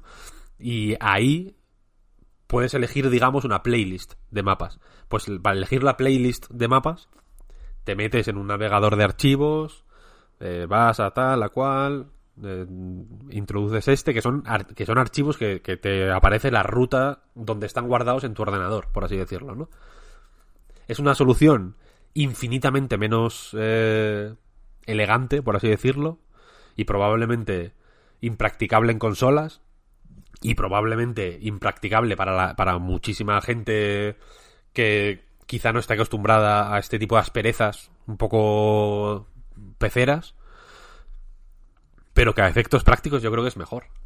Y, a mí, en el caso de Trackmania, que es un juego, eh, en fin, que recomiendo probar porque es gratis y ya, vaya, eh, pero que tampoco me atrevo a recomendar eh, muy abiertamente invertir en, el, en los accesos de pago porque tiene un montón de bugs, porque es un, tiene asperezas que sinceramente me parecen un poco locas en un juego tan simple, que, que al ser tan simple debería ser eh, perfecto. ¿Sabes lo que quiero decir? O sea, cuanto más sencillo es, más perfecto tiene que ser para, para, que, la, para que esa simpleza brille, simplemente. Eh, y en ese sentido, Trackmania Turbo, por ejemplo, que cuesta 5 euros en la Play 4. Mm, adelante. Es un juegazo también. Eh, pero que a nivel eh, de esto que estábamos hablando, de invertir en juegos online y de comprometerte con ellos, etcétera, etcétera, a mí me da mejor rollo. Yo estoy jugando bastante al Trackmania porque me da buen rollo saber que cuando, yo qué sé, si dentro de un año eh, venden suscripciones de hasta tres años. La suscripción club hay, hay una opción de tres años. Entonces yo imagino que tienen planes para al menos tres años tener el juego en marcha. Que no me extrañaría porque los Trackmania, o sea, el Trackmania del puto año 2007 sigue teniendo servidores dedicados, ¿sabes lo que quiero decir? O sea, que son juegos más o menos minoritarios, pero que tienen seguimiento, quiero decir. Eh, pero la cuestión es que yo sé que si el Trackmania, este, esta versión de Trackmania en concreta, en concreto, que es la free to play, que, que entiendo que está pensada para tener, para no tener, bueno, sí, tiene que tener un, techo de, de, de, retorno, por así decirlo, ¿no? Porque al final solo se puede pagar por eso, no hay micropagos, no hay hostias así, tú pagas por la suscripción y ya, ¿no? Pero entiendo que puede ser infinita en el tiempo. De, de 10 en 10 euros, entiendo que pueden estar 10 años y que alguien pague 100 euros en vez de 60, por así decirlo, ¿no? Que entiendo que hay más... eh, ti- tiene más posibilidades que un juego normal en caja que tiene un precio fijo y ya, ¿no? Si no tiene micropagos ni nada. Eh, pero la cuestión es que si... Si yo estoy dos años jugando a este juego y cierra, me reconforta. Y esto igual es una cosa mía... eh, en fin, que no, que no va a ningún lado, o que es una tontería, o que tal, pero que pero lo- realmente lo he pensado, vaya. Me reconforta saber, y que de hecho te lo, te lo dicen en la, en la web, te lo, te lo ponen explícitamente, vaya. Que eso, que yo voy a poder jugar a, a, a todas las temporadas, por ejemplo, que, que, que saquen porque los tengo en mi ordenador. ¿Sabes? Que la temporada, cuando, cuando esté activa la temporada de otoño, voy a poder jugar a la de verano todavía, si quiero. La, tem- en Trackmania, por si no lo sabe alguien, vaya, ahí te dan medallas en función del tiempo que hagas, ¿no? Bronce, plata, oro y luego hay medalla de autor que se llama, que es como un tiempo, es como el platino puro, es un tiempo hiper difícil de conseguir y, y que es como la el tiempo del autor de la pista, por así decirlo, el mejor tiempo del autor de la pista. Bueno, el Trials, ¿no? Como en el Trials o como en el Donkey Kong Country Tropical Freeze, quiero decir. O sea, que es, es- es como la medalla eh, secreta, que, que, no, que no te dice que está, solo te, solo te dice el tiempo que hace falta para la de oro. La de autor no te dice el tiempo que hay, pero, pero sabes que está ahí.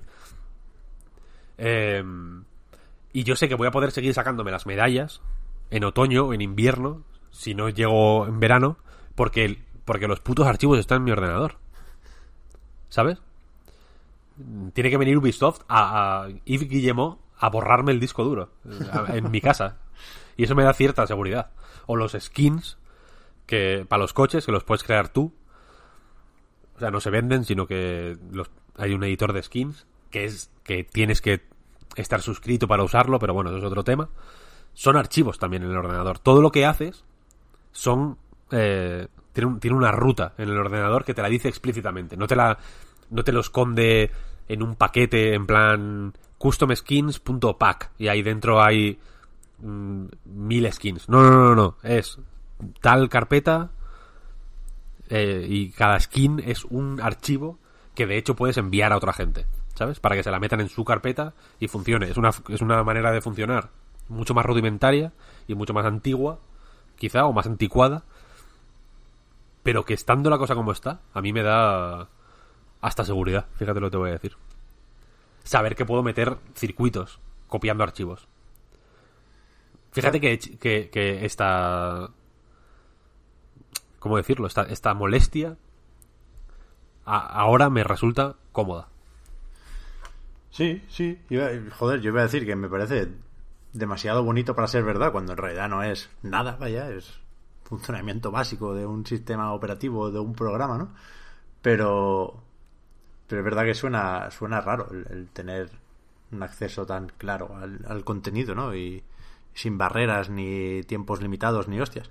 Pero estaba pensando que, que, eso, que no... Que no parece que Ubisoft pueda sacarle mucho partido a esto y que tiene algo de reducto, ¿no? Que seguramente es así. Trackmania no, no, no, no lo tiene uno tan asociado a Ubisoft como pues Splinter Cell o Assassin's Creed. Pero, pero hay algo, algo raro siempre hay. Es que me estaba acordando de que hace poco leí, y, me ha venido a la cabeza mientras hablabas, Víctor, que, que no sé si en Ubisoft o en Nadeo no se referían a, a- a esto, al modelo de pago, como una suscripción supongo que reaccionando a las críticas dijeron, no, no, es que no es una suscripción, es un acceso al juego por tiempo limitado. Que me parece una forma cojonuda de describir una suscripción, ¿no? O sea, es casi de diccionario. Pero hay, hay algo ahí. Es que, es que a mí esto me tiene quemado, ¿eh? Porque soy un, un agonías y una persona muy pesimista, ¿eh? Pero siempre que juego algo que no sea single player, juego con desconfianza. Y esto es un discurso que vengo repitiendo mucho, pero porque es que no se me va. Intento que se me quite, pero no se me va. Y, y es incómodo jugar con desconfianza. No, porque Es no, ra- no- eh, sí, sí, sí. no te dejas llevar, no disfrutas igual, coño. Es una sensación rara. mm, De, de- A, mí, me- a mí me han llegado a interesar más est- esas cosas, quiero decir, de los juegos, la manera en que quieren que les pague. Que el Sí, que sea como un puzzle, ¿no? Sí, a ver cómo se... Y al final, es que no, es que no sé, no sé. es- Por ejemplo, en el Apex, que jugué, es, igual, tampoco he jugado una barbaridad, seguro que tú has jugado más, pero es el, el juego de ese estilo al que más he jugado recientemente. Y sentía que, que o sea, me, me- me, digamos, me marqué como objetivo ni pagar nada, ni personalizar a ningún personaje, ni hacer absolutamente nada eh, en esa dirección porque lo consideraba una trampa. Lo único, para lo único que ahorraba era para personajes. Eh, y sentía que, que estaba jugando mal, tío. veía a la peña con sus ba- banderines fenomenales y sus estadísticas custom y, y tal y cual. Y yo, por por muy bueno que fuera, que tampoco que eh, fuera particularmente bueno, pero de vez en cuando mm, me ganaba mis partidas, quiero decir, no... He quedado primero muchas veces en el Apex. Eh, parecía peor, parecía un jugador novato, siempre. Y, y, y yo sé que la idea de Respawn, en, en- en ese sentido, es minarme la moral. Hasta, el- hasta, hasta que yo diga, mira, es que me cago en Dios, no quiero parecer un rookie, quiero parecer un, un jugador deluxe con mis con mis estadísticas aquí guapas y mi baile demencial y tal igual. No, no quiero ser el, el, el random nivel 1 ¿no? que, que parezco. Y eso ya me jode, tío. Es como, no, es que no me, no me haga sentir mal, tío. Te den por el culo. Como que como- sie- siempre hay refuerzo negativo Sí, sí, sí, para, sí. para para que compres cosas. Es como, no, no, no, que, que paso, que paso, que no. Que no, que no me rayes. Sí, sí, podemos hablar un poco más de todo esto. Mira que no, no te creas tú que, que me muero de ganas. Pero es que yo he jugado al Ninjala estos días. Y al The Last of Us, que, que, que ya se ha acabado y a ver qué hago ahora. Estaba pensando si empezar más o menos pronto una segunda vuelta o esperar a Play 5. Yo lo empecé al instante de terminar la primera. Ya. Es que creo que voy a caer.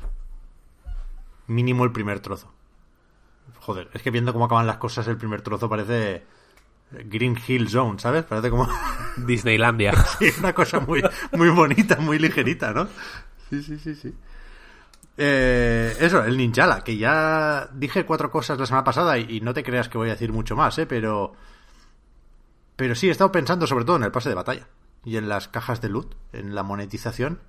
La moneda del juego se llama Yala, como de Ninjala, pero sin el Nin. Pero claro, parece Jala, parece que estés pagando con comida. Y... Y es que no veo razones para... para pagar. El pase de batalla me parece poco atractivo, no hay nadie que te dé envidia con sus trajes porque todo el mundo va con la ropa por defecto.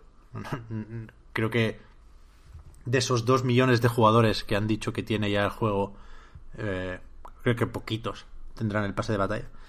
Y, es un poco el huevo y la gallina, ¿no? No, no compro el pase de batalla, o, o no me lo planteo, porque no me imagino jugando a Ninjala dentro de un mes.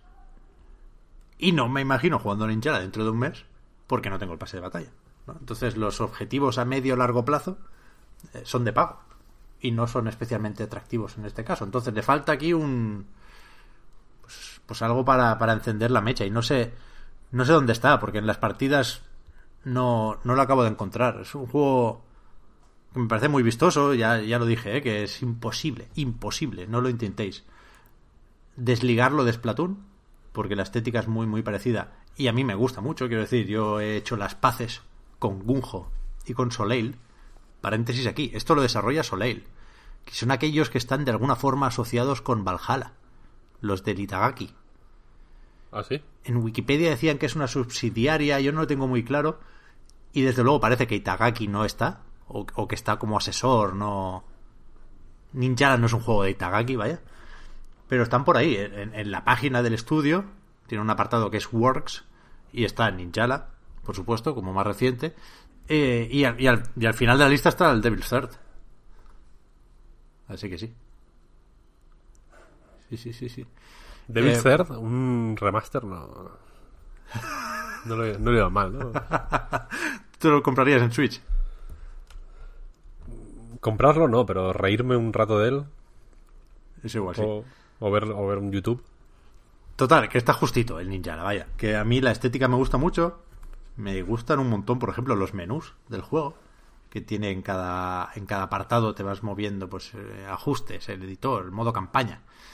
Pues tiene como una pequeña interacción en el fondo. Está tu personaje jugando con un gatete. Y a mí visualmente es que me atrae, me atrae un montón, ya lo dije. Pero después los combates son muy sencillotes.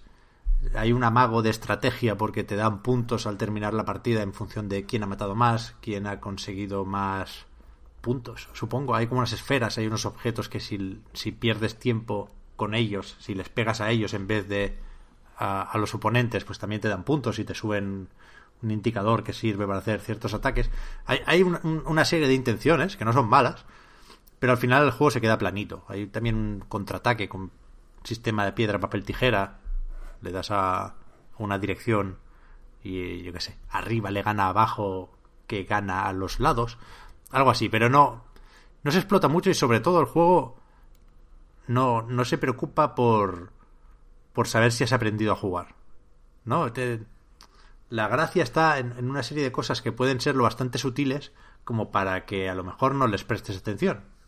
Estas mecánicas son las típicas que si, si, te salen en una diapositiva, como es el caso, esto hace que te saltes. En plan, sigue, sigue, sí, que este, que este juego es fácil. Cuando te das cuenta de que a lo mejor no es tan fácil, no es obvio cómo volver a la explicación y la propia explicación puede no ser suficiente. Falta un tutorial, a eso voy. Falta un tutorial más explícito, más claro, más redundante y más para tontos. Eh, porque es que sin eso, en tres partidas, crees haberlo visto todo. No tiene por qué ser para tontos, vaya. Puede ser claro y... ¿Sabes lo que quiero decir? Coño, para, para a, a, prueba de tontos, digamos. Vale, vale, vale. Digo para tontos queriendo yo ese tutorial, ¿eh? O sea... No, no, no ha sido una, fa una falta para nada. Pero eso, en cierto momento pensé que ese tutorial podría ser la campaña, que es episódica y es de pago, que ya me parecería mal, ¿no? Es esconder el tutorial detrás de una paywall. Pero no. O sea, la campaña es. Es Platoon rebajado. Más. De una forma más evidente que en, que en el multijugador. Porque quieres que no, si te pegas con otra persona esa interacción del combate es, es, más distinta y es más importante. Pero en la campaña, pegándote con enemigos, se le quita peso al reto y a la parte de habilidad. Y, y, ganan peso, por ejemplo, el diseño de niveles. Y es que es muy Splatoon. Muy Splatoon, pero peor. Entonces ahora está ese primer volumen de la campaña, que es algo muy cortito. Creo que son cuatro niveles y un jefe final. Entre media hora y una hora de juego, tal vez y, y está de, of de, oferta de lanzamiento. Creo que cuesta 5.50. Pero tienes que pagar varias veces, o sea, por, por cada parte, por así decirlo. Entiendo que sí. Sí, sí, claro. Siguiente capítulo pues costará no sé si otros 10 pavos o, o, todos saldrán rebajados o qué. Pero lo que voy es que más allá del 14 de julio, cuando cueste 10 euros, no tiene ningún sentido pagar por esto. Ninguno porque ni saca partido las mecánicas, ni es especialmente divertido. Es que es, es, medio raro el juego, porque tiene, por ejemplo, una mecánica que es muy de Shinobi, que es lo de confundirte con el entorno, ¿no? Te, te conviertes en caja o en aparato de aire acondicionado si, si haces la transformación estando en una pared. Eso me gustó. Y es para, pues para que no te vean, ¿no? Si estás jodido de salud, pues te escondes un rato y, y con suerte pasan de largo. Pero es que no hay no hay ni, ni, ni, sitios ni momentos para usar eso en el multijugador. Y en la campaña se usa para una persecución hiper tediosa, la típica de perseguir a un enemigo por callejones, que cada 46 segundos se para, le sale un interrogante en la cabeza, mira hacia los lados y mira para atrás. Y, y si te pilla, pues te suelta enemigos. Mítico. Muy pesado, tío. Muy pesado. Entonces no tiene, tiene un buen reclamo, creo yo, lo, lo, de ser un Splatoon free to play con espadas. A, a, mí es un reclamo que me vale, ¿no? Y, y eso es quizá lo que mejor hace Ninjala. Lo de copiar con cierto convencimiento. Es decir, echándole algo de morro. Eh, es verdad que, esa estética se la cree y la hace suya. Y eso es lo que le permite transmitir unas sensaciones, unas vibraciones similares a las de Splatoon. Y también es peor que el juego de Nintendo en eso, ¿eh? Faltaría más, porque es que Splatoon es la hostia. No solo por las mecánicas, que se ha hablado mucho de eso de que cada cosa sirva o, o tenga varios usos, ¿no? Te sumerges y te mueves más rápido y estás a cubierto y además recargas, ¿no? Es fantástica esa redundancia o esa polisemia en el diseño. Ninjala se queda muy muy lejos en ese sentido, pero en el otro, que es igual de importante, en lo de pues yo que sé, caer simpático, resultar fresquito, ser en definitiva o poder ser un juego de verano, creo que eso es importantísimo y, que, que es meritorio que Ninjala lo consiga hacer así de bien, que, que la imitación eh, en ese sentido sí esté casi a la altura. Y con eso ya tienen ganada mi descarga por curiosidad. pero a partir de ahí ofrece muy poco. Muy poco. Entonces creo que van a tener problemas para rentabilizar esa base de usuarios. Pero bueno, como todos, en realidad. O casi todos. Vaya repaso al mundo del free to play. Sí, sí, sí, desde luego. Es que todo, supongo que todo se puede hacer bien free to play, ¿eh? Todo se puede hacer bien de varias formas y, y con algunos horas clic. Yo no quiero ser más pesado de la cuenta con el Fortnite, pero en parte porque creo que está especialmente bien diseñado el pase de batalla. En parte también porque lo veo desde dentro y lo entiendo y he decidido quedarme ahí. Pero me da, me da más garantías. En parte también porque es el puto fenómeno mundial que es, ¿eh? Eh, Aquí el riesgo de que chape mañana, pues es prácticamente cero. Pero ya ahí estoy cómodo. Te, puedes acomodar, ¿eh? En todo esto faltaría más. Se- Seguro que habrá alguien contentísimo de haber comprado el pase de batalla de, de Ninjala.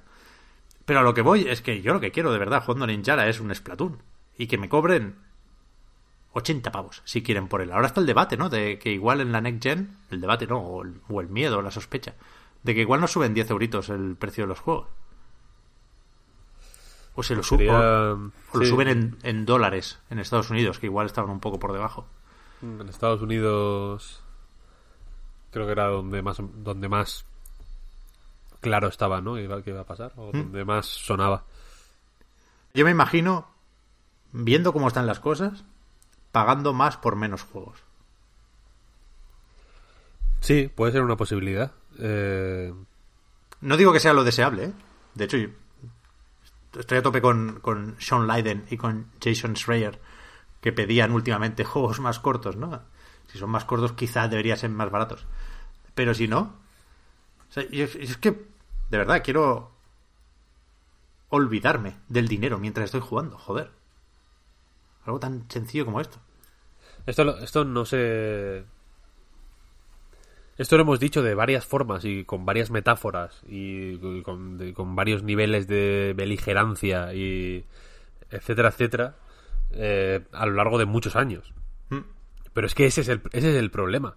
Que yo no quiero pensar en euros cuando estoy en un puto juego. Quiero pensar en giles. Y quiero pensar en simoleones. Y quiero pensar en... ¿Sabes lo que quiero decir? quiero pensar en, en putos aros del Sonic.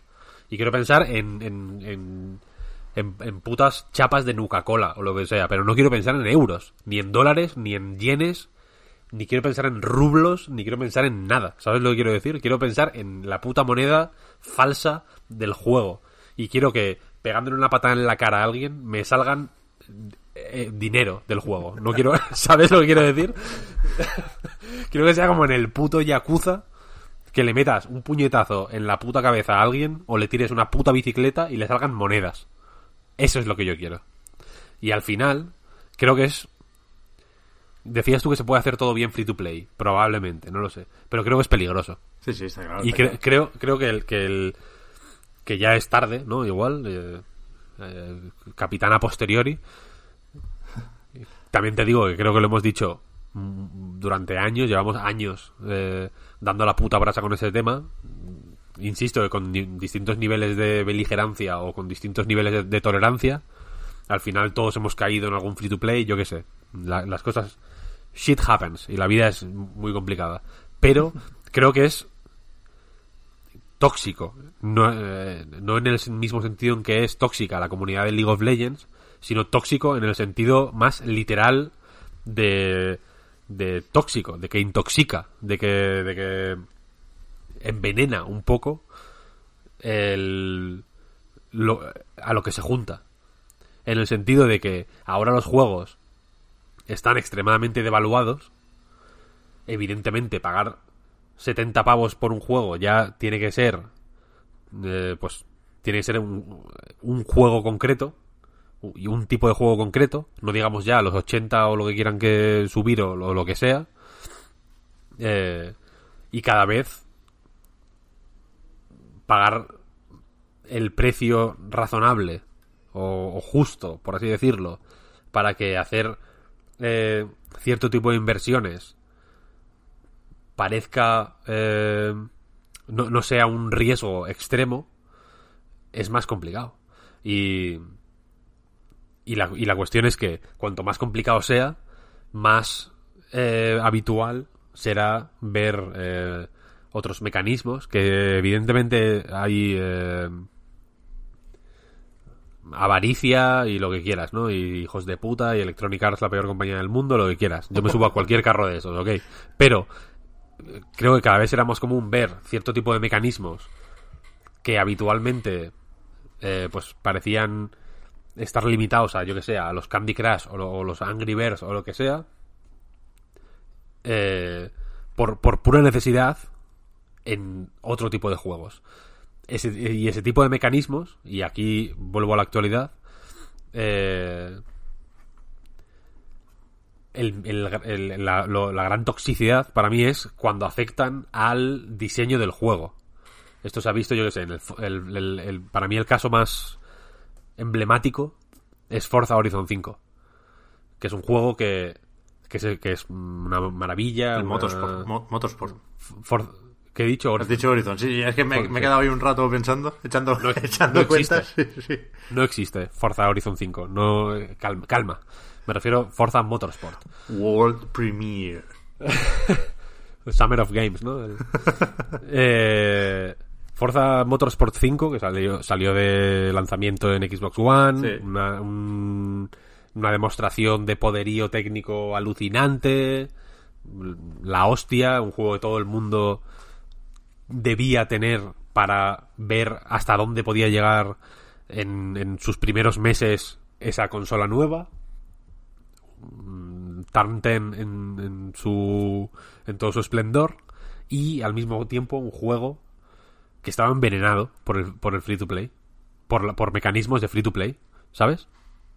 por mecanismos que hasta que antes de ese momento parecía una barbaridad sacarlos de los free to play y meterlos en un juego de pago.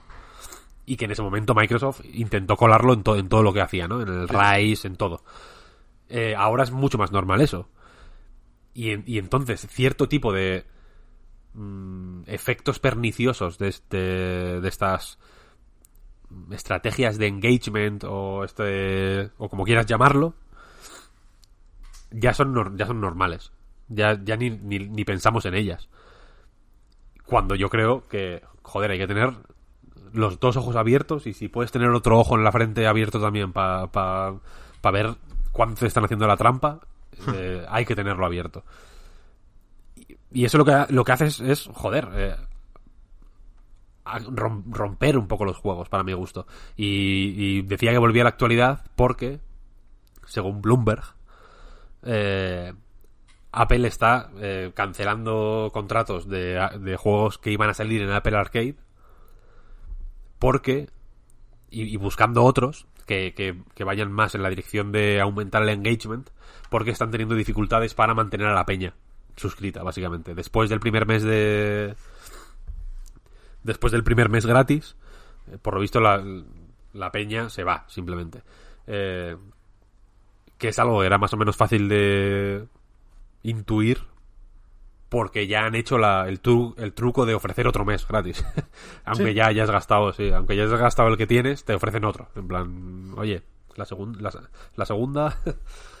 eh, entonces, la cosa es que están buscando juegos, eh, según, según Bloomberg, ponen eh, de ejemplo eh, Greenstone, que es el juego menos Apple Arcade del Apple Arcade, probablemente. Eh, están buscando juegos que, que, que enganchen más, básicamente. ¿no? El, en- el engagement, básicamente es el enganche de toda la vida. Enganches, sí. En- no es la traducción literal, pero bueno, quizás la mejor traducción. Eh, y es eso, que, que si Apple Arcade, que iba a ser la, digamos, el espacio seguro en el que jugar a, en el que ver el móvil como un dispositivo de juego y no como la tragaperras eh, o, o el- o un o un entorno en el que no solo tienes que luchar con los enemigos del juego y superar los desafíos que te propone el diseño de niveles, sino además chuparte anuncios de mierda, porque eh, son encima, quiero decir, no anuncian Rolex o, o BMW en el, en el- puto móvil, solo anuncian bazofia. Es acojonante. Estás jugando a un juego de mierda y te salta un anuncio de un juego que sorprendentemente parece peor todavía que lo que estás jugando. Es una cosa brutal. Son como juegos de mentira, además, ¿no? Personaliza tus dragones. Sale un juego como de Starship Troopers. Como, como de, quiero decir, un juego como que saldría anunciado en la película Starship Troopers. Es brutal. Es- igual todo eso se mantiene se mantiene así. Es decir, funciona lo de la publicidad y los anuncios en móviles no porque te vayas al juego que se anuncia, sino porque te quedas en el que estabas. En plan, podría ser, podría ser peor. podría estar en un sitio mucho peor. O estás jugando a, a un puto juego de puzzles que ya es el enésimo clon del enésimo clon de Candy Crush y te sale el puto Amancio Ortega y te pone el caballero está donando a los hospitales. Y es como, ¿qué me cuentas, tío? O te salen un puto stick USB que te pone una puta barrera contra el 5G. Es como, basta. ¿No? Es un ecosistema eh, peliagudo cuando, cuando menos, ¿no? Entonces, si Apple Arcade, que iba a ser un poco, eh, digamos, Gandalf, evitando que pasaran los males del- de, de, de- de la- de su puta tienda, al final, quiero decir, porque tampoco te estaban salvando de, de ellos mismos, ¿no? Te estaban salvando de su versión gratuita. Eh, yo entendía que eso se tendría que traducir y creo que no es descabellado decir que, que la idea de Apple era vender un poco esa imagen, que los juegos fueran también en otra dirección, ¿no? Que al final no, no fueras a jugar al Candy Crush con o sin anuncios en función de si estás suscrito o no, sino que cosas como Sayonara Wild Hearts, por ejemplo, o como o como en fin los muchos juegos medio arty que había o Assemble with Care de este tipo de juegos que había en Apple sí, sí. Arcade un poco más arty un poco más ambiciosos un poco más eh, arriesgados que intentaban hacer cosas pues que de, de normal porque el ecosistema móvil es un poco mierda honestamente es difícil hacer y que sea rentable joder, pues si encima ellos tienen que recular y, y volver al, al enganche, hostia, la cosa está, está chunga, ¿no? Sí, A mí sí, me ha sorprendido mucho esta Arcade, no- ¿eh? O sea, Esta noticia me ha sorprendido muchísimo, por eso, joder, vaya... re- recoger cable... Si lo buscas en la enciclopedia en carta, sale esta noticia, vaya. Sí, no, no. Es, es dar por perdido a Apple Arcade ya. Y, y es verdad que era muy difícil ¿eh? lo que intentaban, porque se tenían que alinear muchas cosas. O sea, tenía que haber un cambio de conducta en- o de hábito de consumo en los usuarios, tenían que interesarse por ello las desarrolladoras y, y- tenía que hacerse un buen calendario, que, es, que yo creo que es que era lo más fácil y lo que peor han hecho. O sea, han distribuido muy, muy, muy mal los lanzamientos de Apple Arcade y los han promocionado como el culo. Es increíble. Pero bueno, ahora me, he metido dentro y yo sigo pagando, ¿eh? Por tonto. Pero de vez en cuando pillo alguna cosilla. Eh, y han, puesto ahora el Beyond a Steel Sky, que era que, que parecía como de... De Obsidian incluso, ¿no? Que en teoría es un RPG bastante... Bastante grande. Alguna cosa queda de, de esa intención inicial. Pero ahora parece que, que va a ser el peor de los escenarios. Quiero decir, yo creo que, que lo que se propone ahora, si se exagera, aunque sea solo un poquitín, va a ser peor que chapar Apple Arcade. Porque lo que van a hacer es incentivar el diseño de free to play para que en vez de pagar al desarrollador pobre, le pague directamente a Apple, ¿no? Que, que- que lo necesita menos. Eh, un drama, un drama, un drama.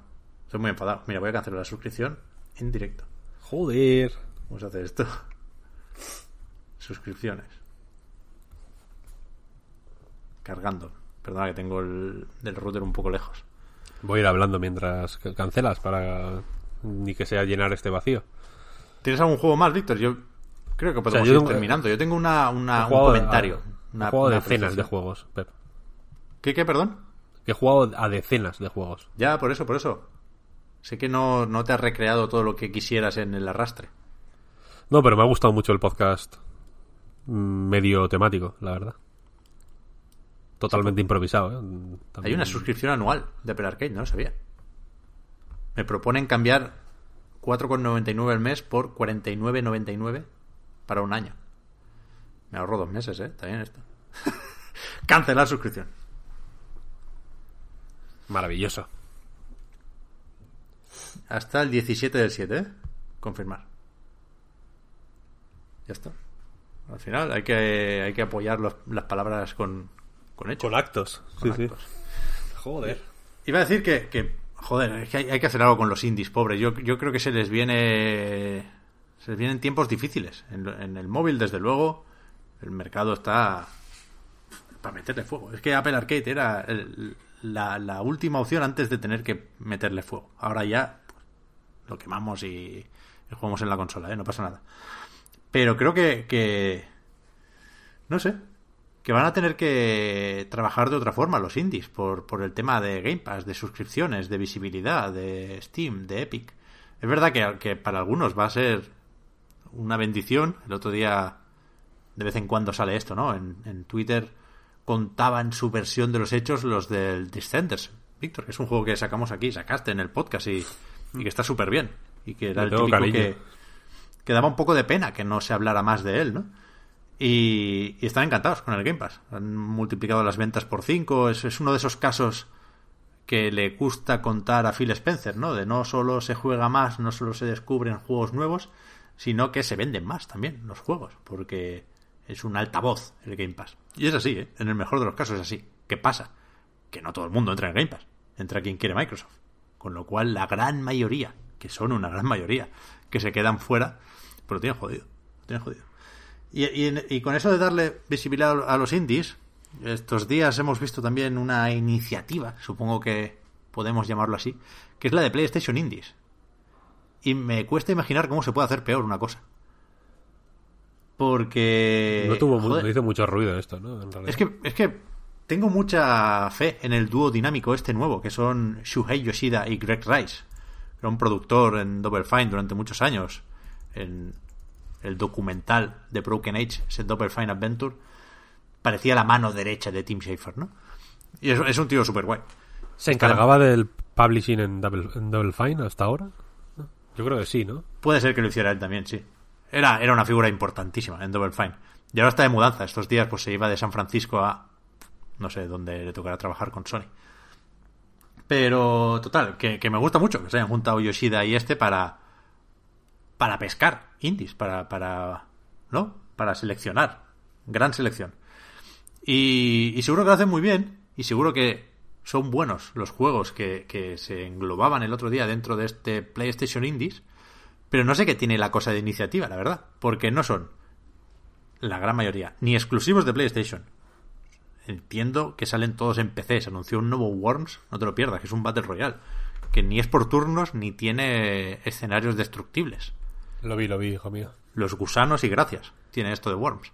Pero bueno, este sí que por lo menos es console exclusive, parece, de momento. Que te da para una noticieta, para un titular en el blog de PlayStation. Yo te diría que no, ¿eh? Un poco, tío. Worms mola. No, no, no, no, no. Que, que esto está en Steam. Ah, sí, sí, sí, por eso. Console Ah, vale, exclusive. vale, vale. O sea, que Sí, no que- está que no- en Switch y en Xbox. Xbox. Que es más not- Esto es una trampa y es una mierda lo de console exclusive porque la noticia es no que esté en PlayStation, sino que no esté en Xbox, ¿sabes? Sí, sí, sí, Porque sí, es sí, sí. la anomalía es esa. Total, que había un montón de juegos, pero, pero que ni siquiera la mayoría tenían esa asociación con Sony, porque estaba el Heaven, que están todos los festivales de demos habidos y por haber.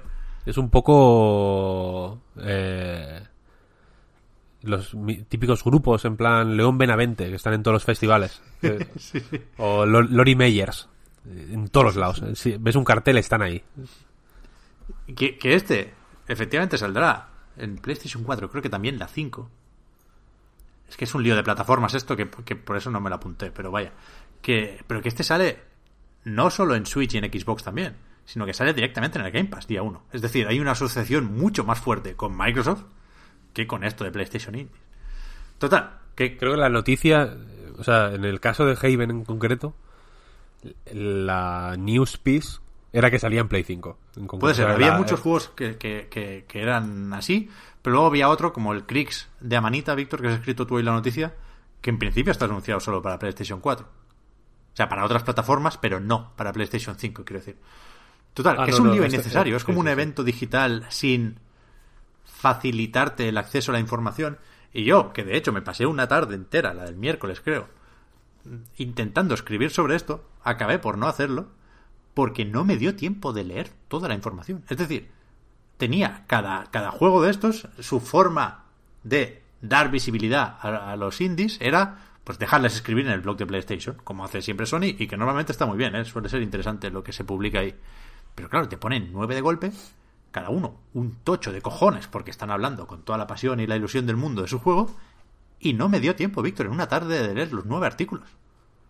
Entonces, para no hacer de menos a Fist Forge in Shadow Torch, que es como un Shadow Complex con un conejo, con un exoesqueleto, un juego chino que tiene bastante buena pinta por, no hablar menos de este que de, yo qué sé, Carto, que es uno de mover casillas en un mapa que parece la hostia, pues acabé por no escribir nada. O sea, es que es lo contrario a dar visibilidad. Esto es aturullar sin, sin ningún sentido y sin un discurso. Porque es que PlayStation parece que no ofrece mucho a estos juegos, más allá de, insisto, darles un cachito de su blog.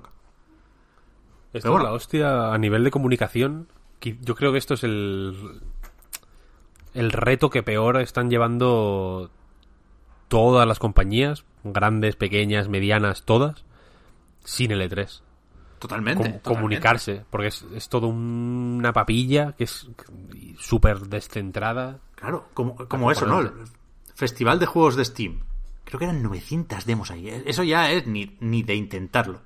Pero que ahora se ha anunciado una cosa similar en Xbox One, será del 21 al 27 de julio Game Fest Demo Event, creo que se llama, y, serán entre 75 y 100 demos. ¿Eso, ¿Eso en qué ayuda? A la visibilidad de esos juegos. O sea, tener que rebuscar entre 100 juegos para encontrar a, las pocas demos que puedas probar en una semana. ¿Qué, idea tenéis de la visibilidad? Que, que entendedme, ¿eh? una misma iniciativa puede tener cosas positivas y negativas. Por supuesto, son positivas las demos, a tope. Yo intentaré descargarme todo lo que pueda. Pero esto aturulla. No, no te facilita el seleccionar juegos. Al contrario, te lo pone más difícil. Te bloquea. Es que es, lo contrario de lo que buscamos ahora a la hora de encontrar juegos independientes. Es que está al revés. Claramente está al revés. Mm, es complicado. Es complicado. Si hay que quedarse con algo, quedémonos con que tienen buena pinta. Los de PlayStation Indies, ¿eh? Por ejemplo, eh, es más, te lo voy a relacionar con la nueva generación, Víctor, para que veas que mis prioridades siguen claras. Hay uno que se llama Heavenly Bodies, que es de moverse por una estación espacial. Es de unos astronautas que tienen que, pues, como en Gravity, películas similares, y en la puta vida real, si resulta que te mandan a la Estación Espacial Internacional, pues se tienen que mover agarrándose a escotillas y, y, agarres y mierdas que, que tienen estas estaciones espaciales para poder desplazarte en condiciones de ingravidez. Y decían que, en PlayStation 5 esto sacará mucho partido del DualSense. Para que notes los materiales, para que sientas a qué te estás agarrando y me... Joder. Me, me han vuelto a despertar la curiosidad por esa respuesta áptica y por lo que ya antes de verlo y de probarlo tengo la tentación de señalar como gimmick. Y ahora vuelvo a confiar un poco en ese rollo. Sí, quiero decir, si hasta los indies se plantean sacarle partido, a lo mejor es que mola de verdad. Hombre, imagino que será cuestión de tiempo, ¿no? Que veamos. Sí, pero que, las dos veces que Sony había hablado de esto nos había puesto el ejemplo de tensar el arco, que se, te hace pensar, bueno, pues solo lo va a usar guerrilla para el Horizon, ¿no? Y no, no, no. Ojo con el mando, ¿eh? A ver, sí, sí, yo tengo, yo tengo bastantes ganas, cada vez más del, del mando de la Play 5 en concreto. Habrá que ver. Y nada, nada, perdonad el pequeño ranteo, pero es que, pero es que de verdad que me, me, puse a leer nueve libros sobre nueve juegos y, pensaba, Yoshida, Shu, ¿qué, ¿qué, quieres que haga yo con esto? Pues, como mucho te pondré los nueve trailers, pero es que no hacemos un favor a nadie aquí. El...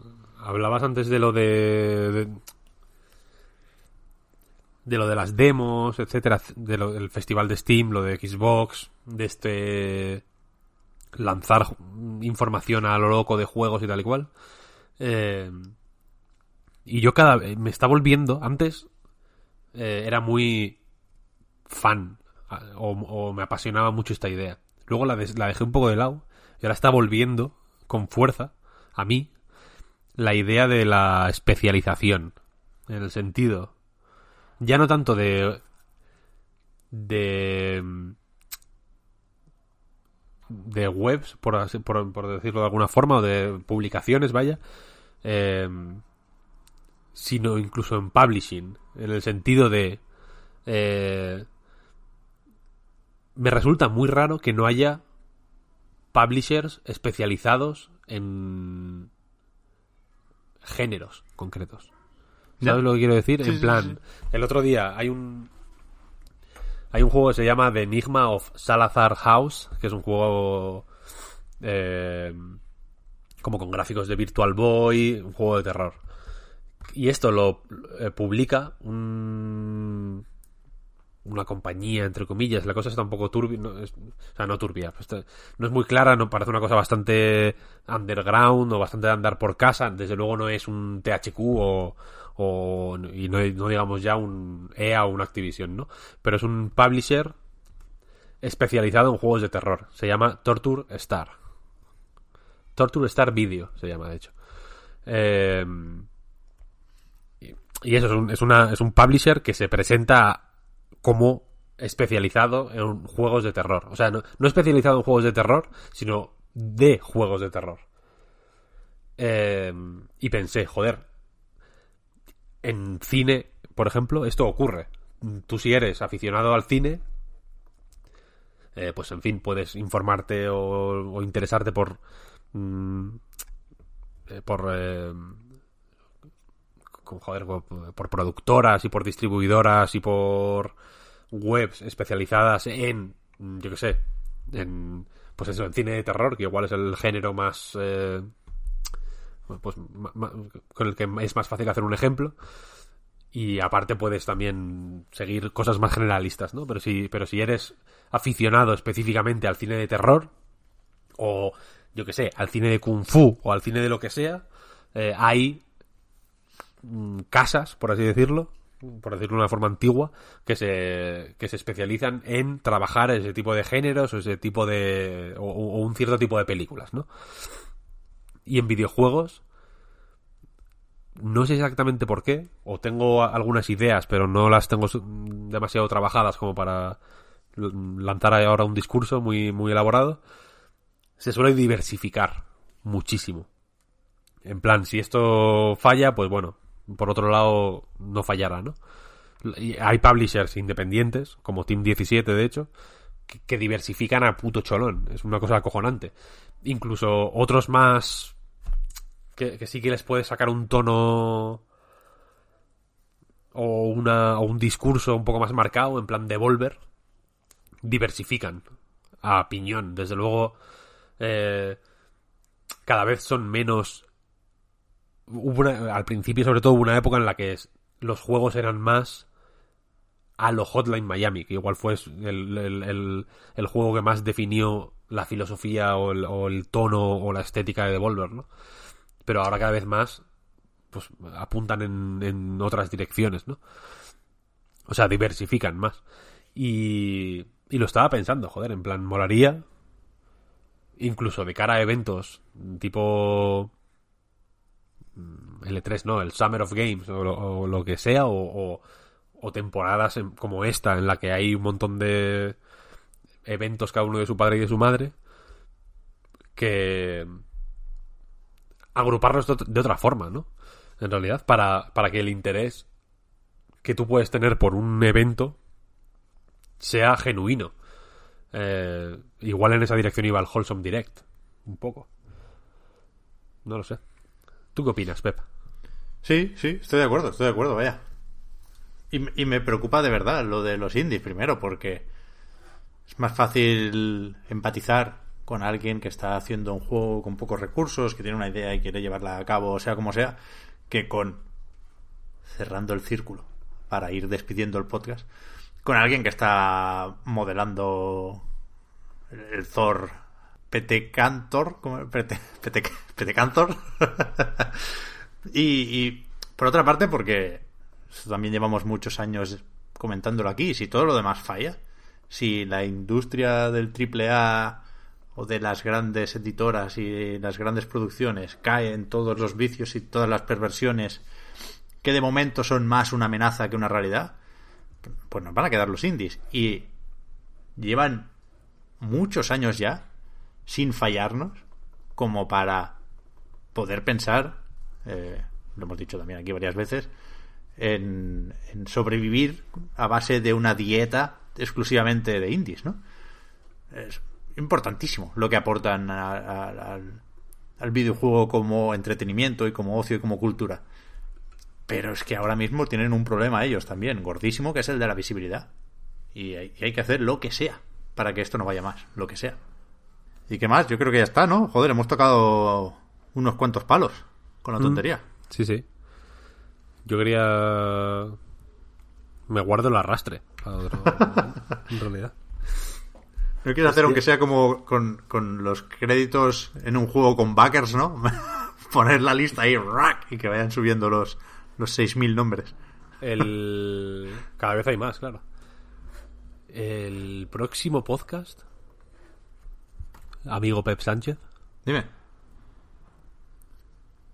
Va a ser Creo que no entra el Tsushima ya. todavía. No, no entra el Tsushima, no. ¿Con qué? ¿Cerramos con el Tsushima? No lo sé. No lo sé. Es que yo quería cerrar con. con el evento de Microsoft, el de julio, como poco. ¿Cuándo Es que es? parece que será veintipico. Hostia, tú. Este año... Pero podemos hacerlo como especial, podemos cerrar y luego volver ese día. No lo sé, no lo sé. Todas las opciones eh, están abiertas. Mm, Sí, sí, yo lo digo porque el último podcast... Ahora ya estamos aquí de peloteo, ¿no? Llevamos un buen rato, ya últimos minutos de podcast. eh, la corbata se ha destensado, ¿no? Ya la tenemos toda- no la tenemos todavía en la cabeza, pero, pero desde luego está floja ya. Eh, el último programa estaría bien hacerlo en directo. Sí, en Twitch lo hicimos el año pasado, yo creo que sí. Es una, ya es, ca- es casi tradición. Sí, sí, sí, sí. Lo había pensado. Pero ¿qué es eso? Hostia, es que dependerá de muchas cosas, porque tú tienes la mudanza que te va a pillar es. con el Tsushima. Así es. Pero creo que el embargo, esto se lo leí, o sea, es público. A mí no me miréis. Se lo leí al Sunny Legend, creo que decía que era el 14, ¿puede ser esto? Literalmente es ese el día en el que me mudo. Por eso. Sí, sí. Pero claro, el podcast lo, lo podemos grabar el 17 igualmente. Pero que a todas estas estará también por ahí el Paper Mario. No sé si, no sé si se puede decir si tenemos o no Paper Mario.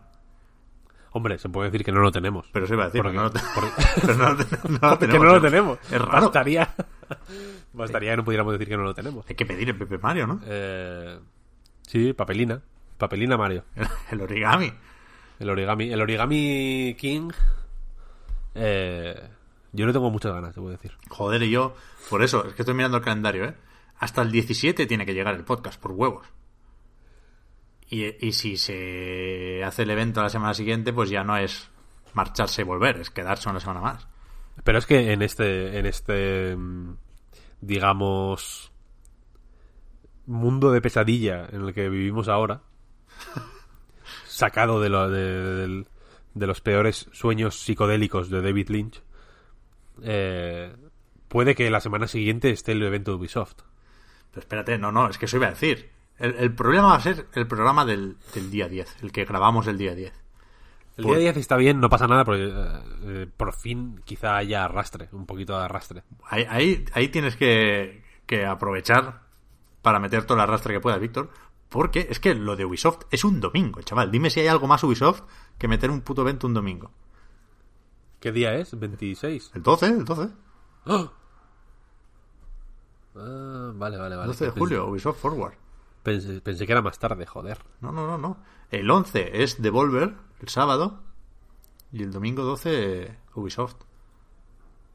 Eso ya es fin de ese, ese fin de semana es el E3. Ofi- oficial, ¿no? Básicamente. Ya. Yo creo. Sí, sí, Digo, sí, es curioso, es curioso. Si llegaran a colar otro PC Gaming Show, lo sería 100%, claro. Es curioso, es curioso. Mira, yo tengo, te voy a decir, para el día, si estáis escucha- escuchando esto, si alguien eh, sigue escuchando esto, voy a nombrar algunos de los juegos de los que me gustaría hablar y en los comentarios, por favor, podéis decir, este mola, este no, o este me interesa, este no, ¿no? Quiero hablar, o puedo hablar, de Pushy and Pulley in Blockland, un arcade made in Spain eh, al estilo de las recreativas de los años 90. Crypt of the Serpent King, un juego asqueroso que me compré por un euro. el de la Switch. El de la Switch. Railway Empire. Un juego de gestión de trenes. Eh, de época, además. No de trenes ahora, sino de, de- de, digamos, de la época en la que los ferrocarriles empezaron a, a florecer. Con mano de obra esclava. En Estados Unidos, por cierto. Es un tema que el juego no toca, por si, por si alguien se interesaba. Toki, remake del clásico del mismo nombre de recreativas que es el juego este del mono que es con casco a veces Que escupe, que estaba muy decepcionado, te vi en Twitter con este. sí es bastante malo La de vueltas que dio esta mierda, ¿eh? Como, como que le hacía gol o decir, no sé. Toki. Ahí sí que hay un asunto turbio. este puto re- remake lleva años y años y años en desarrollo cuando se anunció de hecho era relativamente joder pintón porque era más o menos el primer remake de este tipo así como con dibujo guapo o de los primeros que se veía de clásicos así arcade. Y cuando salió todo ese rollo era ya old news era lo, el- lo mínimo que, que podía hacer un remake de este tipo no ahora ya todos los remakes son así. Y todos los clásicos así arcade es como el, el, estándar de hacer un remake, ¿no? El, este pixel art ya se ha dado por supuesto que se, se traduce en el año 2020 a dibujo tipo europeo de este estilo, rollo Lizard Cube, vaya. Eh, y, es un y es bastante pochete, la verdad, se ha quedado viejito. Pero no había. No, no, no se anunció en algún momento. Joe and Mac. Caveman Ninja. Caveman de, Ninja. De este rollo. O sea. Está en ¿Rehecho la... por la misma gente? No lo sé, no lo sé. Está en la eShop, que no lo sabía, el, el 1. Yo me preguntaba mucho por qué en, el, la consola virtual, esta, o, o como se llame, vaya, de Super Nintendo, metieron el 2, que es un juego infinitamente menos mítico que el 1. Que está curiosete, pero tampoco es la hostia, la verdad. Eh, en vez del 1, ¿no? Que es como el que todo el mundo conoce. Si no por la Super Nintendo, por las recreativas. Es el, el Caveman Ninja mítico es ese. Y es porque está en la eShop. Lo venden aparte. No, no, sé, exact- no sé exactamente... O sea, no, no un remake, sino el juego. Tal cual. eh, Eh, puedo hablar también de eh, la expansión de Pokémon en espada. Y escudo. Pero bueno, yo juego a la de espada. La de espada. Puedo hablar también de Iron Fury. Que es un juego. eh, es un first person shooter. Construido con el motor de Duke Nukem 3D. Pero lanzado eh, en la actualidad es como retro, pero no, eh, como retro falso. Y aprovechando diseño de niveles mm, moderno y algunas ideas actuales, etcétera, etcétera, ¿no? Eh, es un juego que en Digital Foundry les volvió locos, porque decir. lo que hace a nivel técnico es muy guay. John Lineman está ahí. Lo tiene enamorado. Sí, y es que está desarrollado por gente homófoba y transfoba. Hay que decirlo. Es una cosa que ocurre. Es la verdad. Luego, he jugado también a Ultracore. eh, que es un juego desarrollado en el año 1994 por DICE, la compañía que hoy conocemos por Battlefield y Battlefront, antes de llamarse DICE, cuando se llamaban todavía Digital Illusions, que esas, la D y la I de su nombre vienen de ahí, eh, y que fue cancelado en el año 1994. Y que ahora se ha recuperado eh, O sea, se ha lanzado originalmente, quiero decir. No, no, no, no llegó a salir en su día en Mega Drive, que era para donde se estaba desarrollando, y lo han lanzado ahora. Es un run and gun, tipo Probotector, con, con un toquecito de Metroidvania. Es ese. No voy a decir si está bien o está mal. Ese es el juego. He jugado también a Ri- Rigid Force Redux, que es un juego de naves eh, bastante chulo, la verdad. Con algunas ideas de diseño simples pero súper efectivas, que yo creo que son las que mejor funcionan en, los juegos de naves. Y que salió en Switch hace poco. Y por último, Estoy mirando lo que he jugado en Switch. Luego en, PC he jugado más cosas, pero no voy a abrir ahora el, Steam. Eh, en Switch he jugado también a Darius Cosmic Collection, que es un recopilatorio de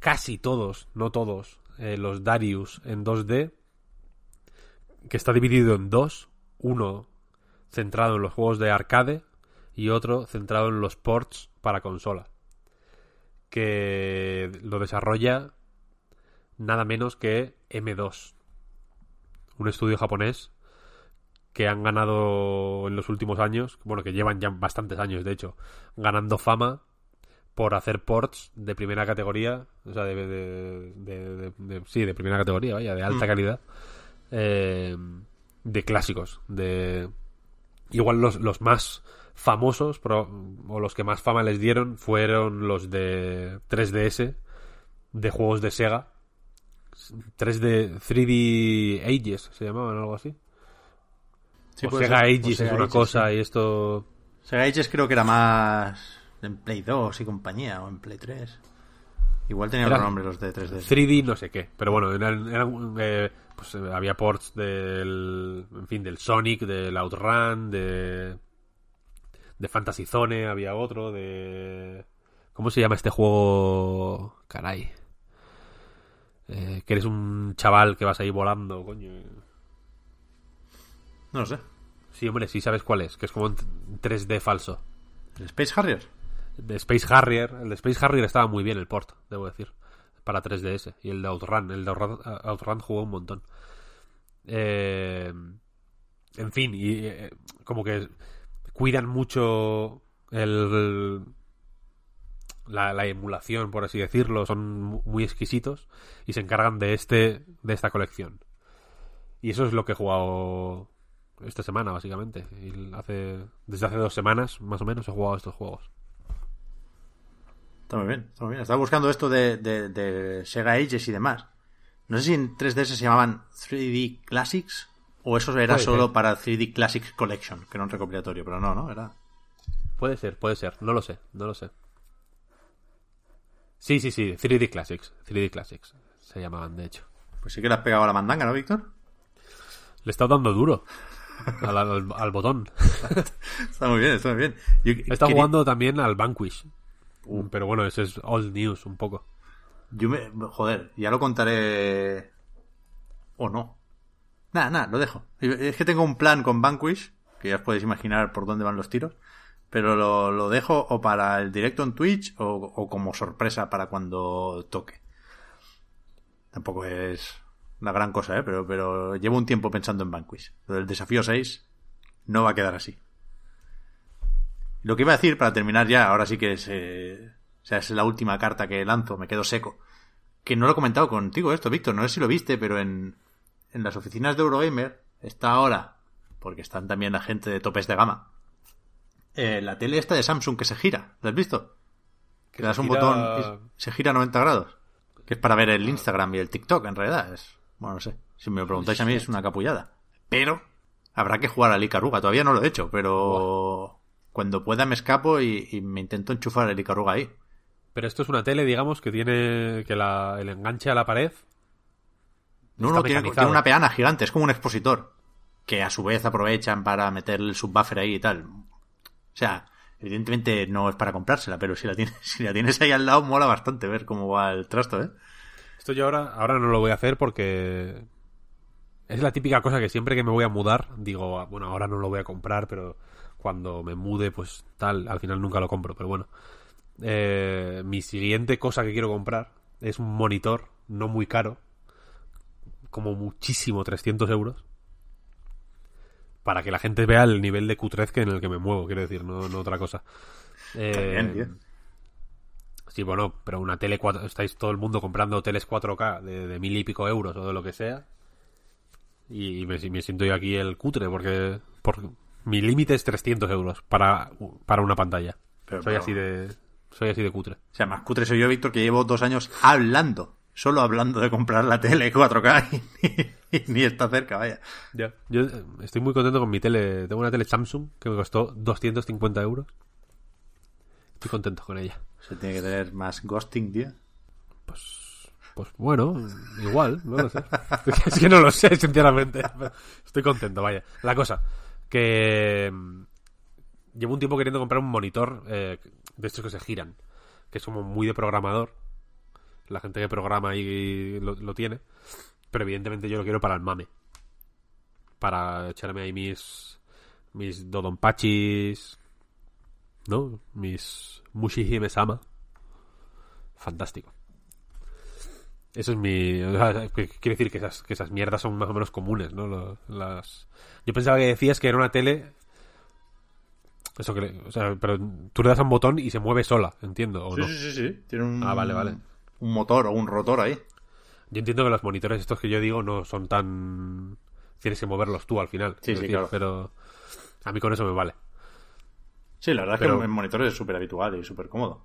Ponerte en el modo Icaruga con un botón del mando está bien. Eso es bestia. Pero el monitor eso te va muy bien para Twitch también, Víctor, para leer el chat. Para el chat, claro. claro. Eres, No, de hecho sí, de hecho sí. eres target total de, de- de ese monitor. Sí, sí, sí, sí. sí. Para el downwell. El downwell. ah, para el downwell. De verdad. Ahora tengo el Flip Grip, que se llama. Que de hecho me lo compré con el downwell. Eh, con la versión física de downwell. Que es el aparato este, es un plastiquete, básicamente, tampoco tiene mucho más. Para la Switch, para jugar en vertical. Que se ponen los Joy-Cons ahí a los lados y tal. Y es para eso, para jugar a juegos de naves y tal. Una pajerada, al final. Muy bien, hace mucho que no juego al Downwell, ¿eh? a ver si le pego una vuelta. Creo que no me lo pasé en su momento. Que llegué al último Joder. mundo, pero era el, complicado. fi- el final es la cosa más revolucionaria de la historia. Uf, pues mira, voy a jugar al Downwell, ¿eh? En la Vita, voy a, voy a pillarlo en la Vita. O sea, pillarlo, lo tengo ya. Voy a recuperar la Vita. Con la chica del Last of Us Parte 2. El final, de, de verdad que te, te deja muerto. Es increíble. A mí me, me encantó el final. Venga, va, que nos, que nos enganchamos aquí, ¿eh? El engagement, Víctor, siempre con, con las despedidas. Mm, Sí, sí.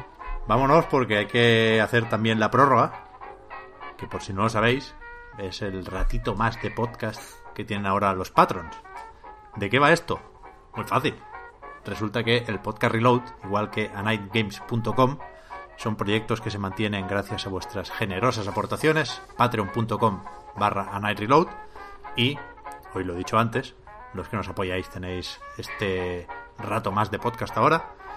Con el resto nos volvemos a escuchar, nos volvemos a reunir la semana que viene.